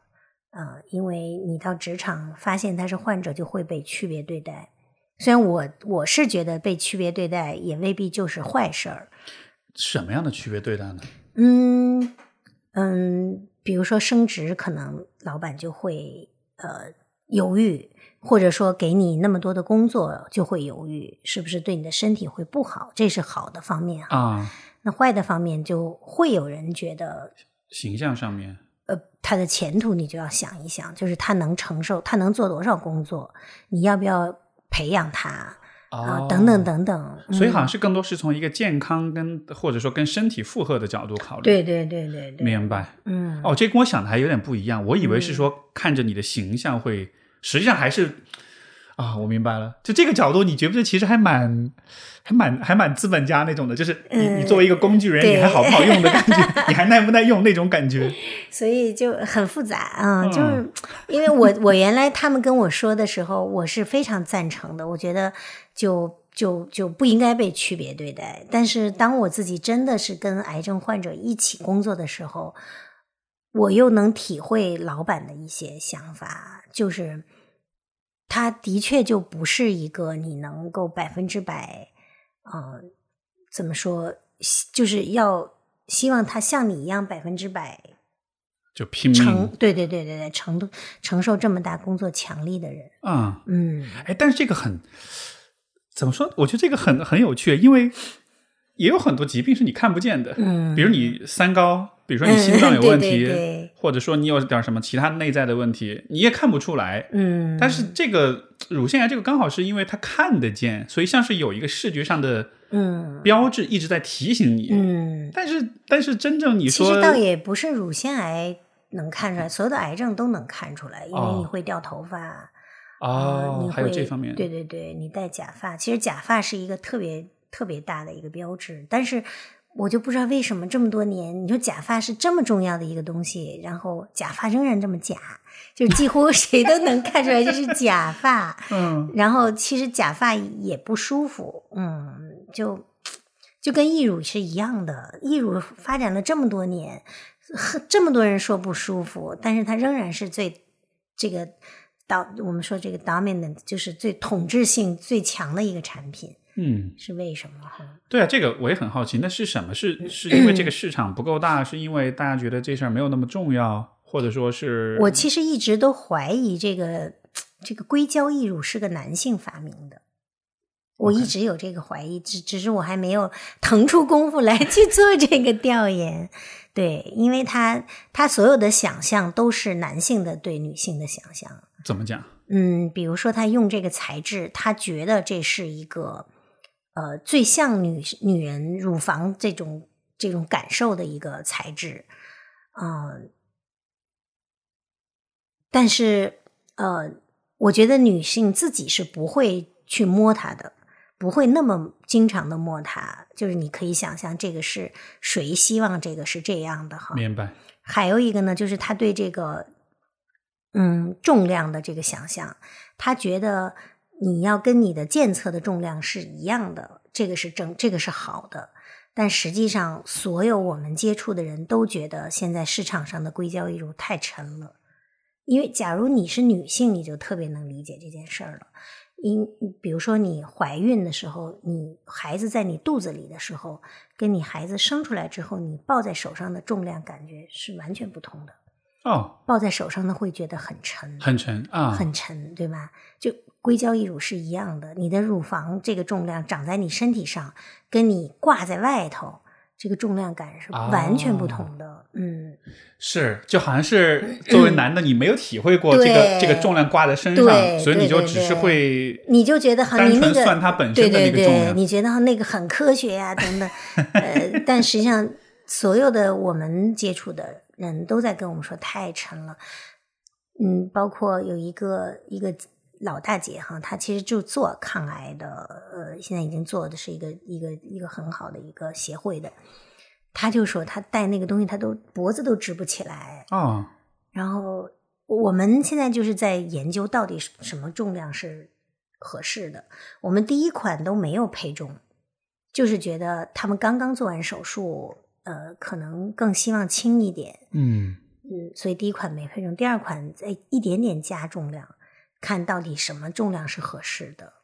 哇哦，这是一个好细致的一个过程，对而且这也让我想到你的那个内衣课这本书，嗯就是讲到这个文胸的，好像是讲到运动胸罩的这个发明，嗯当时也是两个女性哎，，对对对，他们就在研，究，哎，这个怎么怎么着都不对，因为那最开始就是男性设计的，对对对。然后后来是怎么的？后来是他们好像是把一个男从从男性的内裤的那个造型，裤，对，然后好像嗯找到了灵感，然后自己在想办法，好像这这是不是也是女性的内衣发展当中一个不断回不断重复的一个场景？就是就是 对，其实也可以想象，他为什么从男性的这个兜裆裤来，就是因为大家是觉得男性的那个东西更需要兜，所以他就先发明了那一个东西，但是没有人想到女性其实也是需要的哈。是然后就也很神奇，就是但是这个好好玩的地方又在于。提醒他们用兜裆裤这个概念来的，又是一个男生，就是她的丈夫告诉她的，对，所以，就女性的这个内衣史也的确有很多男性的参与。而且他是那种 是那种阴差阳错的参与，他也不是说是那种我特别懂你啊哦，对对对 而是我做了一个别的，对然后对对对对，他就是灵感一一迸发哈，哎，你们说那是不是就那个东西？这个挺挺神奇的。那你觉得，如果怎么说，从男性的角度，如果要更好的参与到这样一些议题当中，因因为确实我，我我承认，无论如何，男性都没有办法完全的共情跟理解，嗯就是女性的这样的一些经历，对吧？确实非常的独特，而且确实怎么说呢？就是男性跟女性，包括你所处的社会的位置，大家对你的眼光跟期待也是不同的，所以你其实没法真的百分之百的共情。但是你对这会让你对这个问题感到怎么说呢？感到失望嘛？因为我我的想象是，比如说你的很多这个来你的客户可能是她是女性的病人，但是他们的伴侣、他们的老公、儿子或者是爸爸，可能他们是很难共情的。但是你在跟他们工作的过程中，你觉得还有必要试着去，比如说让他们更理解，或者是让他们更能站在女性的角度去考虑，就这个是依然是值得做的一件事儿吗？值得，值得，真的是很值得。因为我们看到，呃，呃丈夫或者儿子陪着来的不多哈，啊、但是来的 只要是来的人，他一定是已经有特别特别多的体谅的那些那些男性，然后就很优质，我觉得 真的。然后他就会让这个女性整体的面貌都不太一样，就是他会呃，女性就会想过得更好，想啊穿的更好，然后就更积极一点。啊，就因为来自他们的这种支持对跟这就是种理解，对对对，就这个支持真的是太重要了，我觉得，因为因为你失去乳房跟失去别的还不太一样，是。就是你直接影响到的，除了生育这块儿哈，那他们当然大部分人都已经生过孩子了，甚至有可能就是因为怀孕造成的荷尔蒙变化，所以得了这个病啊等等。嗯。嗯呃，其实最主要是影响他们的性生活，这个的嗯确是一个没有办法就是否认的一个一个事情哈。但是，假如说他即使是在没有性生活的这个情况下，仍然能有这种精神上的一个安慰支持，呃就让他们的精神面貌特别特别不一样。我觉得，嗯，就特别希望男性参与这件事儿，然后。呃凡是来到我们工作室的这个这些男性，都至少有一个共识，就觉得你们做了一件好事儿。我觉得这个是每次听到男生男性说这种话，我们都会特别更更感觉到好，更嗯感觉到受鼓励。然后，嗯、我觉得能这么说的男性，可能还是他是他至少是多少能理解，是是，就是呃这个这些女性她做了手术之后她的那种苦衷。对对对对对，嗯。然后嗯，因为我其实他们也会有的时候会跟我讲，比如说他们不再过性生活，然后呃，但是就两个人会分居，分居可能是一个常态，嗯，大部分哦人实际上是在分居的状态，除了是一个可能男性会会觉得那个伤口他有点难以忍受之外，哈，那也有的人也会觉得这对他是一种好，就是你不要造成他新的荷尔蒙的变化，或者说呃，更让他更安安静的能够休息好啊，等等等等，就反正也挺复杂的啊，也有不同的层次，嗯，是不同的人，他那个理解方式也不一样对对，对和提供的帮助也也不太一样，嗯。嗯，你在说的时候，我也在想象，假设如果是我的伴侣，嗯如果是有这样的一个伤口的话，嗯我的反应就可能会是说，我觉得那就是他的一部分，嗯而且那个部分反而会是我更多的去呵护、去关照的那个部分，嗯因为嗯因为你可以想象就，就是当他带着这个伤疤去生活，不管是他看待他自己，哪怕没有人看见，但他看待他自己的时候，那就是一个会让他。就是伤口虽然愈合，但是那个痛可能一直是在的，嗯所以那反而是一个，呃，我不知道，我我我脑海里的画面就是，我反而会跟他的这个部分很亲近，我反而会不停的去给他很多的关注，对对对很多的这种抚慰啊什么的。嗯嗯，我我觉得就是人跟人就的确是不一样哈。有就我可能你还我不知道你有没有见过图片上的一些伤疤呀？这还真没有，还真没有你今天说就是像蜈蚣，那是我第一次嗯想象这个、这个画面，嗯我觉得 OK，那确实、还挺冲击的。对对对，就是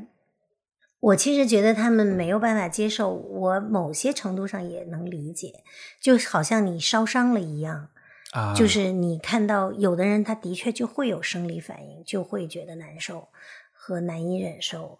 嗯，我后来看到有本书，就是讲呃叫《离心最近是乳房》哈，那本书是美国的一个记者他在九十年代出的这本书，但不是他写的，是他搜集了七十二封乳腺癌患者给他写的信，他，让他们写信给他，然后因为他感受到这个是一个非常特殊的一个社会的一个现象哈，是其中有一个人就说，说他从那儿之后，他更经常的是用后背在对着家人。哦，是对，就是所以我们后来当然因为因为可能因为我的年龄到这儿哈，他们会跟我说一些更私密的话。有的人就说他们在晚上睡觉的时候从来都是背对背背过去的，啊嗯，，然后嗯、呃也会有人给我提一些，希望我给他们再做一些更更私密一点的内衣，也会有这种这种想法啊。我们其实也在讨论，就是都是嗯、呃就是还是觉得正面正面的时候，相对的时候，一个是男性会觉得不安，他觉得或者是觉得这个地方太脆弱了，他不安；还有一个的确他就很难直面这个这个东西。嗯嗯，明白。所以这么说来，其实这些病人他术后他其实还是很孤独的，他的这种痛这种痛苦，他他他都得藏起来，然后不能给任何人看。对，所以他们特别需要互助，就是这个这个原因。其实美国的那些女性，她就像就像你知道，就是那个酗酒的人，他们都会有各种 AA AA，嗯。对对对，他就会愿意去参加这样的。乳腺癌在国外也有这样的，嗯，哦，这在国内会有类似的这种团体啊，机构有他们有很多。患友群，但是中国的患友群，它呃大部分都是在线上网上的，其实那种跟面对面的还不太一样。我觉得还是面对面可能更有一些更直接的一些帮助。嗯，明白明白。你刚才说到那个，就像烧伤这样的，嗯 我以前跟我太太我们讨论过一个问题，嗯因为有时候你会看到网上有些那种视频，嗯比如说美国一个老兵受了伤，嗯然后可能手脚都没了，嗯或者脸烧的稀巴烂那种的，然后我就说，如果有一天我变成那样，你还会 跟我在一块儿吗？他说什么？但最后的结果是，我觉得我们都都还是会说会，嗯，因为就好像是，我觉得这个可能确实是需要两个人的真那种，就是怎么说呢？那种对彼此的那种那那种共情跟那种理解要很强才行。就是你会看到，OK，即便我有不适，但是你更应该看到的不是你自己怎么着，而是对方他是带着伤疤的那个人，他比你更更痛苦、更后悔、更。更更悲伤这样的，嗯所以这个时候你应该放下你自己的，就至少我是这么跟我自己说，我说我、我肯定会放下我自己的这些感觉，嗯我肯定会更以你为重这样的。嗯，但是我觉得这个可能也是，呃呃，如果我们一定要把男性跟女性做一个非常笼统的区分，我觉得有一个很很重要的问题，就是男性其实对于很多情绪、很多情感的处理方式，还是以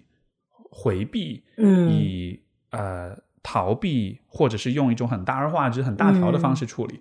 就是，嗯所以，所以当他们在试图去理解女性的时候，好像总会发生的一个事情，就是，就这个事儿你忍一忍就过去了。嗯，就因为他自己是忍一忍就过去了，嗯所以当嗯他认为看到女性的某些痛苦的时候，他也会觉得你你就忍一忍，你就扛一扛。然后，但是好像听上去是一个说得通的一个逻辑，因为你你会觉得对啊，你确实需要扛啊，嗯但是问题就是你没法站在女性的角度去去看见说她本身处理情绪的方式不是像你这样子的，是通过逃避来处理的，她是去嗯可能是更直面的、更坦诚的，或者是就她可能更无法逃避这些感受，所以你需要帮她的是在她无法逃避的时候。呃怎么样去消解、去化解？但是嗯这个，我觉得是我的观察里面，很多男性、女性，包括我自己，有的时候也会有一点相互不太能理解，可能就是有这样一个一个原因。嗯，因为我觉得女人这一生都在处理很具体的问题，是，跟男性就特别不一样，在这点，尤其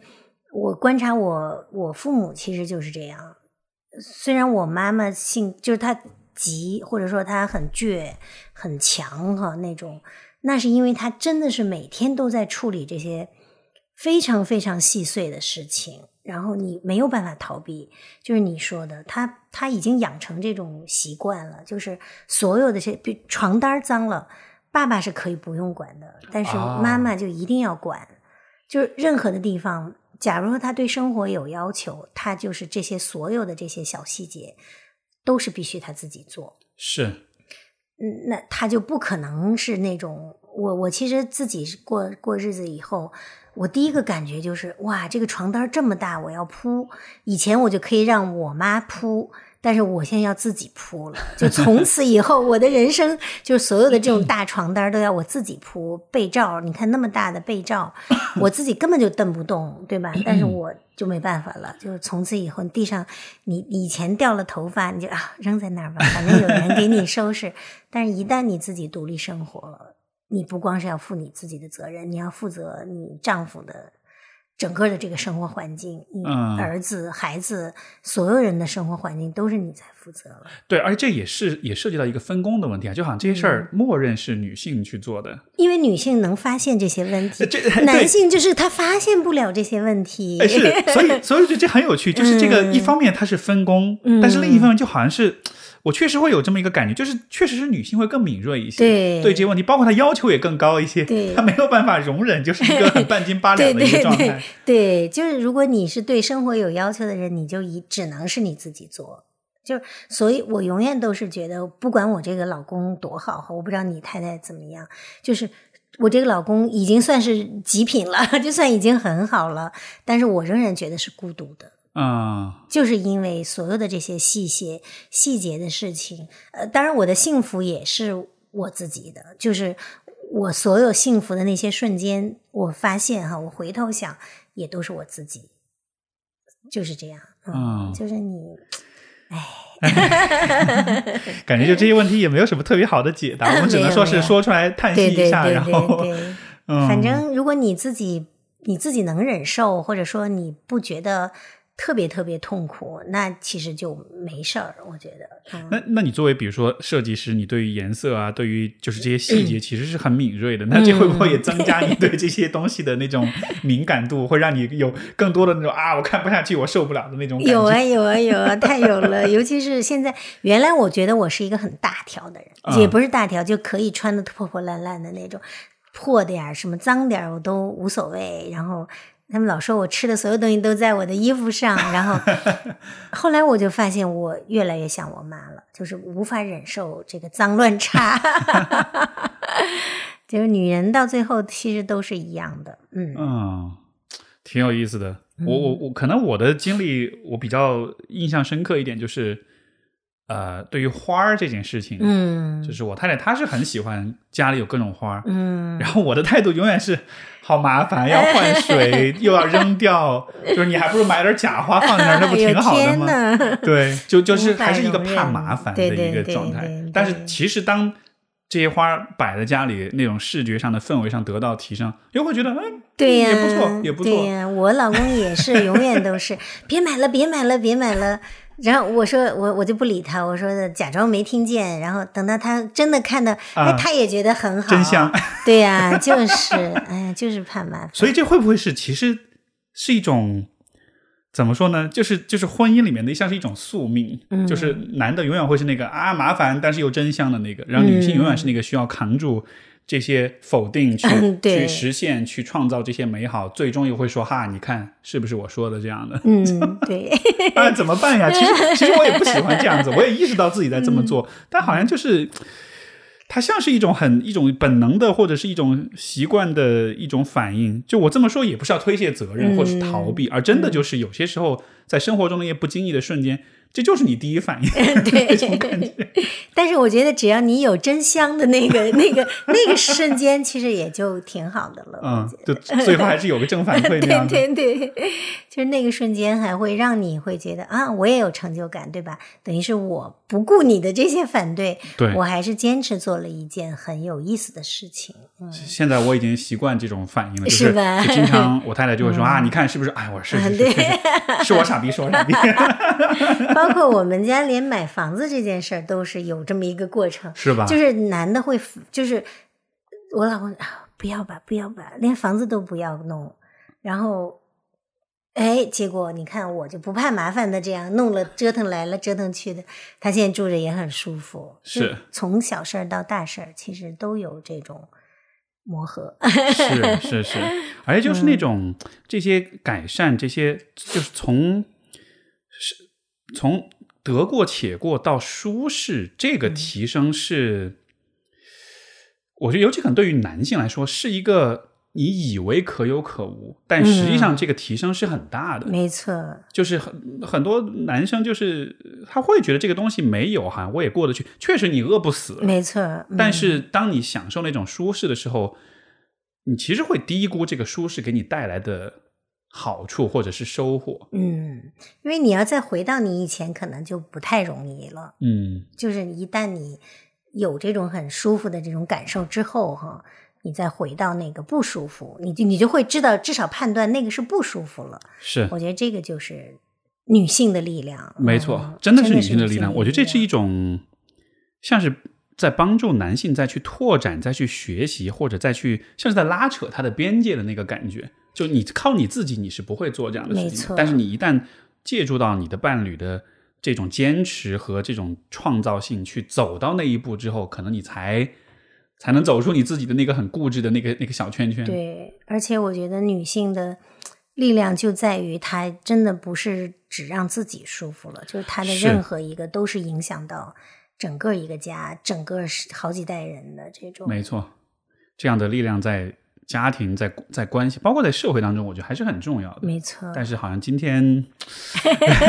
你你现在你把你的这个力量，我觉得其实就是发挥的发挥的很好。你你你在做的事情其实也像是这样的，嗯，对吧？给大家带来那种舒适、那种提升。哪怕是男性，他看到这个事儿，他可能第一反应是呃，这个有必要吗？但是你至少至少我在了解到这个概念之后，我觉得天哪，这是一个太棒的主意。是是是，我们就有一个有一个患者，我其实印象特别深，他其实刚刚就很年轻了，才可能都不到三十岁，我觉得。然后那次她跟她老公一起来我们工作室来试穿，那天正好是个周末，所以没人，就我一个人在。然后她就在电话里先她问路嘛，她就找不到，然后她就开始骂我。我当时就觉得 这来了一个什么人，我就有点害怕，因为不知道来了一什么人哈，就有点不太想见他了都。然后等他进来之后呢，他一看到我的第一眼，他马上就软化了，哦，他就就很不愿意的就说对不起啊，呃我我说没事儿没事儿，然后然后 那个然后。等到我进去跟跟他那个老太太给他穿衣服的时候，我就问了一下他，我说你这个老公对你好不好？因为我是觉得对我不好，啊他会不会对他也不好？是然后他就说，嗯，还挺好的。然后他说的他也很不容易。我说的为什么呢？他说因为他们刚结婚，他就第一个乳房就被切掉了。啊，OK，然后呢，他又很想生孩子嘛，所以因为因为哎，他们就是年轻的患者就会面临生育的问题，所以好多人呢，嗯，或者丈夫的愿望，或者说是婆婆的愿望等等等等，她就还是想生孩子，那她就断了那个药，然后重新呃补充激素啊等等，就怀孕了。哦，就是这个，它治疗是哦，我明白，很多治疗对很多治疗之后就就绝经了嘛，就进入更年期了。哦，就完全就没有这个女性的这个生理期啦，等等等等，就进入更年期，一下就进入了，所以他们会潮热。为什么它硅胶不舒服？就是因为它会热，哦，它所有的反应都是出汗啊，不透气哈，就呃对对对，就哦会让你出汗更多。然后有的汗腺要再破坏了，它就没办法排汗，就很痛苦。所以她就说，他就还是怀了孕，就生了孩子。生了孩子之后，她第二个乳房就又癌症了。啊，所以又切了。然后她就说：“你看，我这几年结婚到现在，其实也就几年，等于是她这个年轻的丈夫还没有经历过太多的人生，就一直都跟着她在对抗疾病，而且永远都是在这种生死做这种决定，到底要怎么样。然后，所以他觉得他也很不容易。然后，我觉得我也能理解他。然后，所以他当时出去，我们出去之后，呃，他就说对不起哈、那个，呃，刚才我有点急躁，嗯我就我就特别理解他，就懂他，嗯就说他，但是我也知道这个就是因为这个女人，她就在这种情况下还想给他生孩子，所以这个就是不一样的东西，就是他有那种很强的。很强，当然也不能说是为他生孩子哈，他可能自己也想是有个孩子。我我希望，我希望是他自己的决定，而不是一个被迫的决定。但是至少这个男的是能看到他的这种牺牲，用命等于是是换了这么一个新的生命出来。就这种同舟共济，我觉得那就那就是女人给他的这种力量啊。哎然后，是，嗯，所以真的是结婚真的得找个很很爱的人，这样，是啊当你万一有一天遇到这种事儿，你才扛得过来。你要不然遇到这种事儿，你其实嗯可能就就就把你抛弃了，或者就，哎，所以还是呃，这个说了所有这些的这些不可避免的这些无奈之后，就幸好还有爱，有爱的话，这些事儿就能至少能顶过去，能够扛，过但这个爱，我觉得也也也不是被动的，就是你要被动的也不行。因为我之前呃碰到有的人就说，哦，老公非得让我戴假发，还给他买假发，花那么多钱，说是术后 给他买的最贵的东西就是假发，我听了就气死了。因为这个假发你其实就是在掩盖呀、就是更多的是你希望别人不要。在你跟他一起出门的时候，发现他是个癌症患者，投来特殊的目光。是，我是希望这个假发是你自己买，你觉得你需要你才买。或者把老公的头也剃了，两个两人都光头，很多人是这样的。其实这个电影里也有这种这种情节。然后，然后对，就，哎，我刚才要说什么来着？一下子给绕过去了。对，呃，我我其实想问的一个是，因为现在听上去在国内可能就是对于乳腺癌的这种认知，嗯相对还是比较落后吧，在观念上，大家的社会的这种接纳。那比如在欧美国家，可能对这个事情的认识会更走得更前面一些。嗯那在你看来，结合到现在你对中国的社会这个方面的这种观察，你觉得以后在对乳腺癌这个患者的这种态度上，包括更大的就是在对于身体、对于疾病啊、尤其对于女性的身体的这个方面的这种偏见也好，这种这种狭隘也好，以后的发展你会你是乐观还是悲观的？或者你觉得我以后我们会走到什么样的一个一个地方去？你有有这样的设想吗？哎呀，我现在其实就是乐观悲观都有。然后这两天因为正好有一个有一个，我不知道你看了没有，一篇文章刷屏刷的很厉害，朋友圈就是马原的那个事儿，你看了吧？我没有看，但是我大概嗯听说是一个嗯让人看完很极度气愤的一个。对，啊就就是这个气氛，嗯，我在我看来，因为我是认识他的嘛，也认识他哦前妻哈，然后你你能大概说一说吗？就是也也跟听众介绍一下这个大概的内容是哦什么样的？就是因为马原自己是呃之前得过肺癌，然后他是一个作家，对吧？作家是八十年代很有名的一个作家，然后他其实，在八十年代那几个作家里头，他算是最帅的啊，比较高大，然后很英俊啊，然后又一直是一个很特立独行的一个人，他是唯一的一个。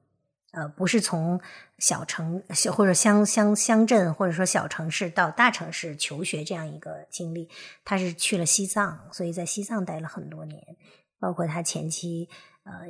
也是在西藏跟他生活了一段时间，脸上都是这种雀斑，就是高原高原红，对对对，然后所以呃，在八十年代是很有名的哈，一个一个很特殊的一个男性作家，呃，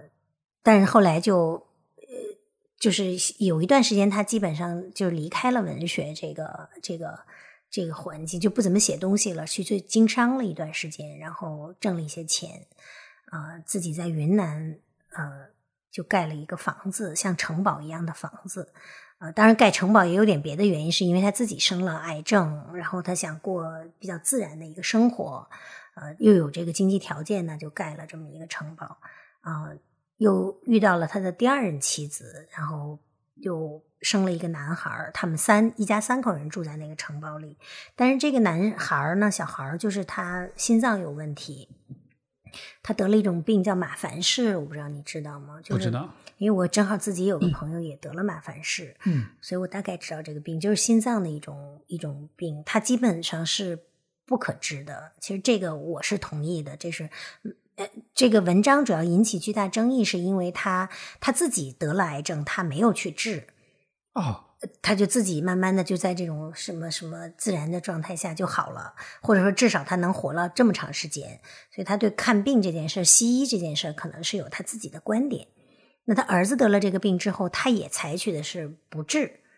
这个方法，哦，但是就没想到十三岁就走了。这个男人男孩就是自己在家里就去世了。然后当然也有一些，就写这篇文章的这个这个记者不太知道他写这篇文章的最想传达的东西是什么哈。呃，至少让很多人看见是觉得生气，是因为觉得他完全是以自己的判断在在左右很多人的生活，包括他呃老婆、第二任老婆和他这个儿子。由于他住在这个山上，呃，救护车可能到的就会比较慢，那这个孩子就一个小时没有救护车来就走掉了，等等等等，就是一个比较复杂的一个一个。但是呢，网上就是一一就是完全都在批判他，在骂他，也让我很震惊。就是我我是为什么要说这个事儿，就是觉得我们现在很多东西，嗯，个性的表达越来越少，嗯，而且说是你个性的思考也会也越来越少，大家都是在，呃，就某一种特别一致的价值来判断好多好多人和事儿，我是觉得。这个是让我觉得悲观的一个原因，就是我们太容易得出一个集体的结论，而不是有个人的、个人的更更复杂、对人性的复杂、对社会的复杂有更多的思考情况下，做出很多的思考和和结论哈。是，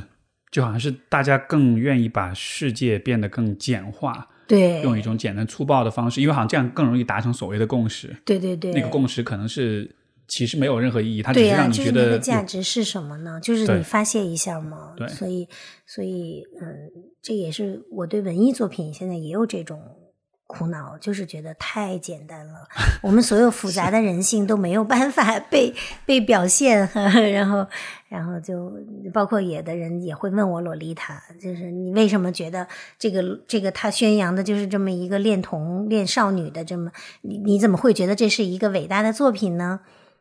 哎，就这很就是没有办法回答的一个一个一个，就是特别简化。这个书要是如果第一次翻是放在今天的话，我觉得 我觉得可能 可能不知道会发生什么事儿。他，其实在美国最早也是禁书，也是不给他出版的，但只是在欧洲才得到了出版的机会，然后又回到美国才出版的。所以，嗯，哎呀，一言难尽的。对，就不说了啊。嗯所以这个也是我有的时候会觉得有点悲观的一个一嗯，个一个原因，就是大家太容易得出自己某种只有自己的经验支持的一些结论。是嗯，就是所以说，可能在观念的进步上，这会是很大一个阻碍。对对，因为毕竟很多事儿是没有，大多是没有经历过，所以你也不能完全的理解跟共情。对对就就包括像今天你说关于这个乳腺癌这件事情，我我真的是觉得，你看，比如说我们今天聊了之后，嗯。我通过你的视角嗯。就更理解，但是其实大多数人压根就他可能一辈子都不会有这个机会或者兴趣去。去大概知道这是怎么回事儿，是啊。所以当有一天，比如说说到涉及到关于这个问题的某种倡导的时候，他会觉得莫名其妙的，或者是是会觉得跟自己一点关系都没有。然后这个时候，如果有人再跳出来说点难听的话，可能就就很容易就接受那个信息了。是、嗯是，像我自己做这个事儿之前，我也是对乳腺癌毫无了解。就我想象乳腺癌就是那那个美国那个女演员 Angelina 啊 Jolie，、对，就觉得啊，那不是挺好的吗？那就就很，我有时候还会仔细看看她这个 到底，哎，觉得挺好，还是更好看啊，甚至觉得，但实际上是能像她那样的人没有，哎，没有第二个，就在至少在中国，他可能也花，我不知道他是不是也花了很多的钱去做这种美化呀什就，是你知道填充那个东西花不同的钱是填充的是是不一样的东西的，我们嗯摸到的都是硬的，跟石头一样的，所以他他他他花的他买的可能是 世界最好的 材料跟技术，技术技术，嗯嗯，，但这普通人肯定是没有的。是啊，嗯，那那这是悲观的部分，乐观的部分是什么呢？乐观的我觉我要往回得。匀一匀，不然大家听了觉得太太难受。对对对，嗯乐观的，我觉得至少在他们呃没有没有外界的压力下，比如说他们坐在我们工作室的时候，其实还是蛮开心的。就这点，我觉得还让我很佩服女性的这种韧劲儿，就是他们自己也说，没有当周围没有这种别的声音的时候，就是我们自己在一起的时候，我们就光着都没事儿。他们就是哦脱就脱了上衣，就这么光着在我们家坐着，在我们工作室。当然，我原来跟你一样，我的工作室就是我的家，嗯 就现在分出去了。最早的嗯时候就是在一起嘛，他们就在那儿坐着，很开心。我觉得从内心里讲，女性有很强大的这种生命力，什么都是是打不到、打不败的。哇哦，包括他们对我的一些期望，就是他们还想要什么东西，我觉得都很棒，都很棒。就有些我可能现在不想说，是 因为我觉得，嗯，太快了，这种东西就是我还没做，别人可能做了，但是我知道他做的很差，我就特别不愿意这种事情发生，嗯，我就先不说。但我知道他们有这个要求，啊就很很棒的要求都是。所以正好是在那个很安全的那个空间里面，嗯当他可以不那么担心别人的眼光，而可以把他自己很真实的感受表达出来的时候，其实会看见说，其实大家还挺无所谓的。就他们也在试探这个社会，我觉得一点点突破。明白原来我觉得他们只是都封闭在自己的这个小世界里，是大部分人也的确是这样，因为我们也碰到很多这样的人。但是，一旦有一点点缝隙，他们是一定要往外生长的。啊，我觉得特别就特别特别棒，是点就是看到了一个人在在跟他有共情，他就愿意跟我说。就是他看到我的眼睛里有一点点东西，甚至他穿上这个衣服，他觉得好，他就来拥抱我的那一下儿，我就感动的，嗯，我就觉得他们有一点点缝隙，都是想往上涨，就是是像草一样，我觉得特别特别厉害。是这点我觉得无论如何，这个是最好的东西，最让我乐观的东西，就是你不给他呃东西的时候，它还在生长。哇嗯，是。这个特别棒我。看你说你也眼泪都出来了，对，其实我觉得这三年能做下来，因为你也知道多难啊！现在做事情就是就是不断有这样的人在跟我们说这样的话，才能坚持下来哈。嗯，否则就真的太难了。是，嗯，一旦我觉得我做的这个事情到底意义在哪里，一有怀疑的时候，他们就会给你打一个气，就又上来了。这个是那是。天，嗯，你刚才你刚才说那个画面，就是大家都就是光着身子坐在那儿，嗯我我就会觉得那是一个特别美好的画面。对，就没准有一天就真的是可以这样，是不用躲在我的工作室里，没错，没准有一天我们就可以这样了呢。就这个是嗯光明的一面。是，而且那种我那种画面，它也像是代表了，也像是一种符号，就是就是当有一天人人们可以不被在各种意义上不被他人的眼光，或者说想嗯。象中的他人的眼光所束缚，当你可以自由的展现跟表达你自己的时候，嗯。那就是自由啊。对对，所以我们将好的口号就是得自在，希望他们先自在，就是就是可以挺起胸来，先自在才有自由。是是，嗯而人在自在跟自由的状态下的那种。那种很很开朗的、很乐观的、很有韧性的、也很有爱的那种状态，我觉得那个就是，对，那个可能就是其实我们都很向往的，是嗯，尤其是女性，她释放的这种信息信号，真的是能影响太多的人了。没错。嗯就这个信号不光是为了你自己，对它也能熏陶、能感染身边很多你的女。儿，你想想她的，你给你就是女儿的榜样，因为其实乳腺癌是遗传是很强大的一个东西。啊，嗯明白。所以以后有一天，如果他也走这条路的话，你就知道，哎，前面有一个对对模范，对对，我可以去模仿他是的，。是的，嗯，嗯，很有意思。我我觉得今天是我们聊的所有这些话题是 有很多很多的东西是以前我完全也没有想象过，嗯或者是没有接触过。但是我觉得聊到最后，还是会觉得又有点殊途同归的感觉，嗯就是人人性当中的肯定也有也有所谓的阴暗面，也有自私，也有恐惧，但同时也有那种就是对美好的生活那种向往，对自由，对自我，对爱，对亲密，还有这种连接，还有这种就是为他人的奉献跟付出，就是这些主题其实是走到哪里都是一样的。对。其实我也特别就特别感动哈，就是你可能是我的。第二个跟男性聊这个哦话题的，第一个是姜思达，姜思达是个，对，呃 你知道，所以所以真正不算是很呃典型的对男性，对对对，我正想说没找到这个合适的嗯这个词，所以你是一个真正的一个典型的男性在跟我聊这个第一嗯次哈，所以我也很感动，然后就觉得呃，女性除了自己要发声，要输出，要把自己的声音说出来哈，嗯、那其实男性对女性的这种。你这没有办法否认，就是女性她有她天生弱的一面，她需要被呵护的那个、那个那些东西哈。所以男性的这种关照真的太太重要了，我觉得、社会的和谐。是是，请大家把这期节目分享给你们的男朋友、老公、儿子、爸爸对听。对对对对，其实其实嗯那一刻也是，我觉得，因为我自己以前做。我做过一段小段定制，因为我那会儿在纽约就没办法回来嘛，就觉得那怎么办？呃我又不可能从纽约发货，所以就只做了一会儿定制。就有很多是男性来买，然后他也会就是偷偷摸摸的 送给谁，我也不好多问，因为有知道有的时候关系可能是一个比较特殊的关系，但我都觉得很好，就是他至少知道这是女性需求的。是，嗯，可能可能，如果你这么来说，那也许我的对以后的期待就是，当男人们去去买卫生巾、去买内衣、去找你定制这样的产品的时候，就就就大方一点。对对对，就是这没什么了不起的，是啊 是做做个爷们儿好不好？不要太在意别人的眼光，吧？对对，不用都是等到内衣展上去拍那个模特女人就在你们身边，真的，其实就在你。是是，而且你的关怀也能和你这种关怀也能去去滋养你身边的女性，而她们反过来给你的那种爱跟那种那种关怀，它又反过来又能滋养你，最后大家是彼此在滋养，就这个才是而且我我真的是觉得，女人女人给给别人的东西永远都是多的。是我不知道你同意哈？我同意我我真的是觉得女人真的给予的永远都是多的那个多出，甚至超出她的能力的那些东西。是的，这个无数的故事，无数的经历，我觉得确实是这样的。嗯，好呀，好呀，这个今儿这个聊的特别的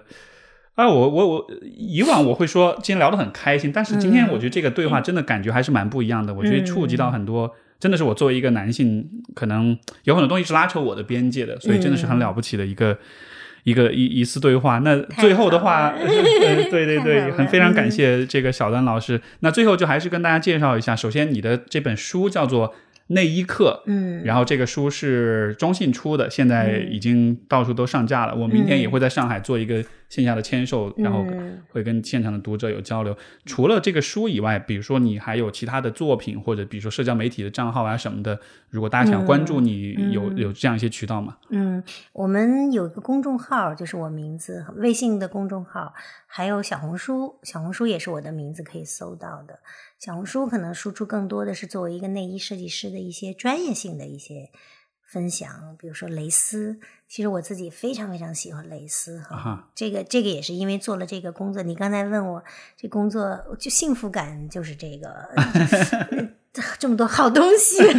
美好的，对对对，真的真的，蕾丝分享了好几集，就很好，很我也很喜欢录小红书的那个东西啊。嗯，其他的我们也现在想开抖音账号，可能抖音更多的是跟姜好做一个关联。嗯哼，这个姜就是吃姜的姜，这个然后好姜好这个品牌其实就是我们一直在聊的这个。呃，乳腺癌术后的这个呃内衣的这个品牌，嗯啊，这个品牌有什么？比如说，大家想要去购买它的途径，应该是天猫店哦，是天猫是有店的。对，我们开了天猫店，然后嗯呃。可能现在最最多的渠道是天猫店，我们有微店，但是天猫它服务更好一点。明白，嗯，好呀。因为我在想，可能听众当中，也许有些人刚好他自己或者他身边的人需要的话，这其实是非常好的一个途径。对你真的特别，我觉得你特别周到，就是那种 细心哈。哎呀，真的太好了。然后我们其实一直都很想做线下活动，是因为它将好相对来讲跟。普通的内衣比，它的确结构更复杂一点。刚才也给你看了一下哈，它是分两个左右不同，它需要自己来做一些调配啊等等。呃，因为中国的这个内衣市场的发发发展，它跳了一下，就是从线下店很快就没有了，就直接跳到线上了。这个是跟国外不太一样的，所以很多人没有经过线下店的这种培育。他不太知道测量，对测量这个这个概念完全没有。明白理解，所以现在可能有很多人穿的都是不合身的。对的对的，尤其是术后这个就更明显。假如说你不合适，那它就是不合适。所以我们就尽量多做一些线下活动，希望他们都能到线下来，我们帮你测量，帮你来调配好，嗯。也的确证实，就是凡是到我们工作室来穿，百分之九十五都是满意的，嗯，可以走。但是在网上买就有各种各样的问题。是的，你你都别说这样，你就是哪怕平时我们自己买衣服也是买了各种踩雷。对呀，就是就是，所以我们二十八号在新天地，因为正好在上海嘛，新天地会有一个线下试穿的一个一个环节。哎，那现在你们还有，就现在还没有实体店是吗？没有，还没有。对我们希望的尽快能有，的确是实体店。是非常非常需要的，尤其是对江豪来讲，是是，对于这些受众，对于这些需要他的人，可能也会是意义很重大的一件事情。对的，对的，对的。好，那就很很感谢小兰老师的分享，特别特别感谢，谢谢你。我们这期节目到这里，感谢各位收听，我们就下次再见，拜拜。再见，拜拜。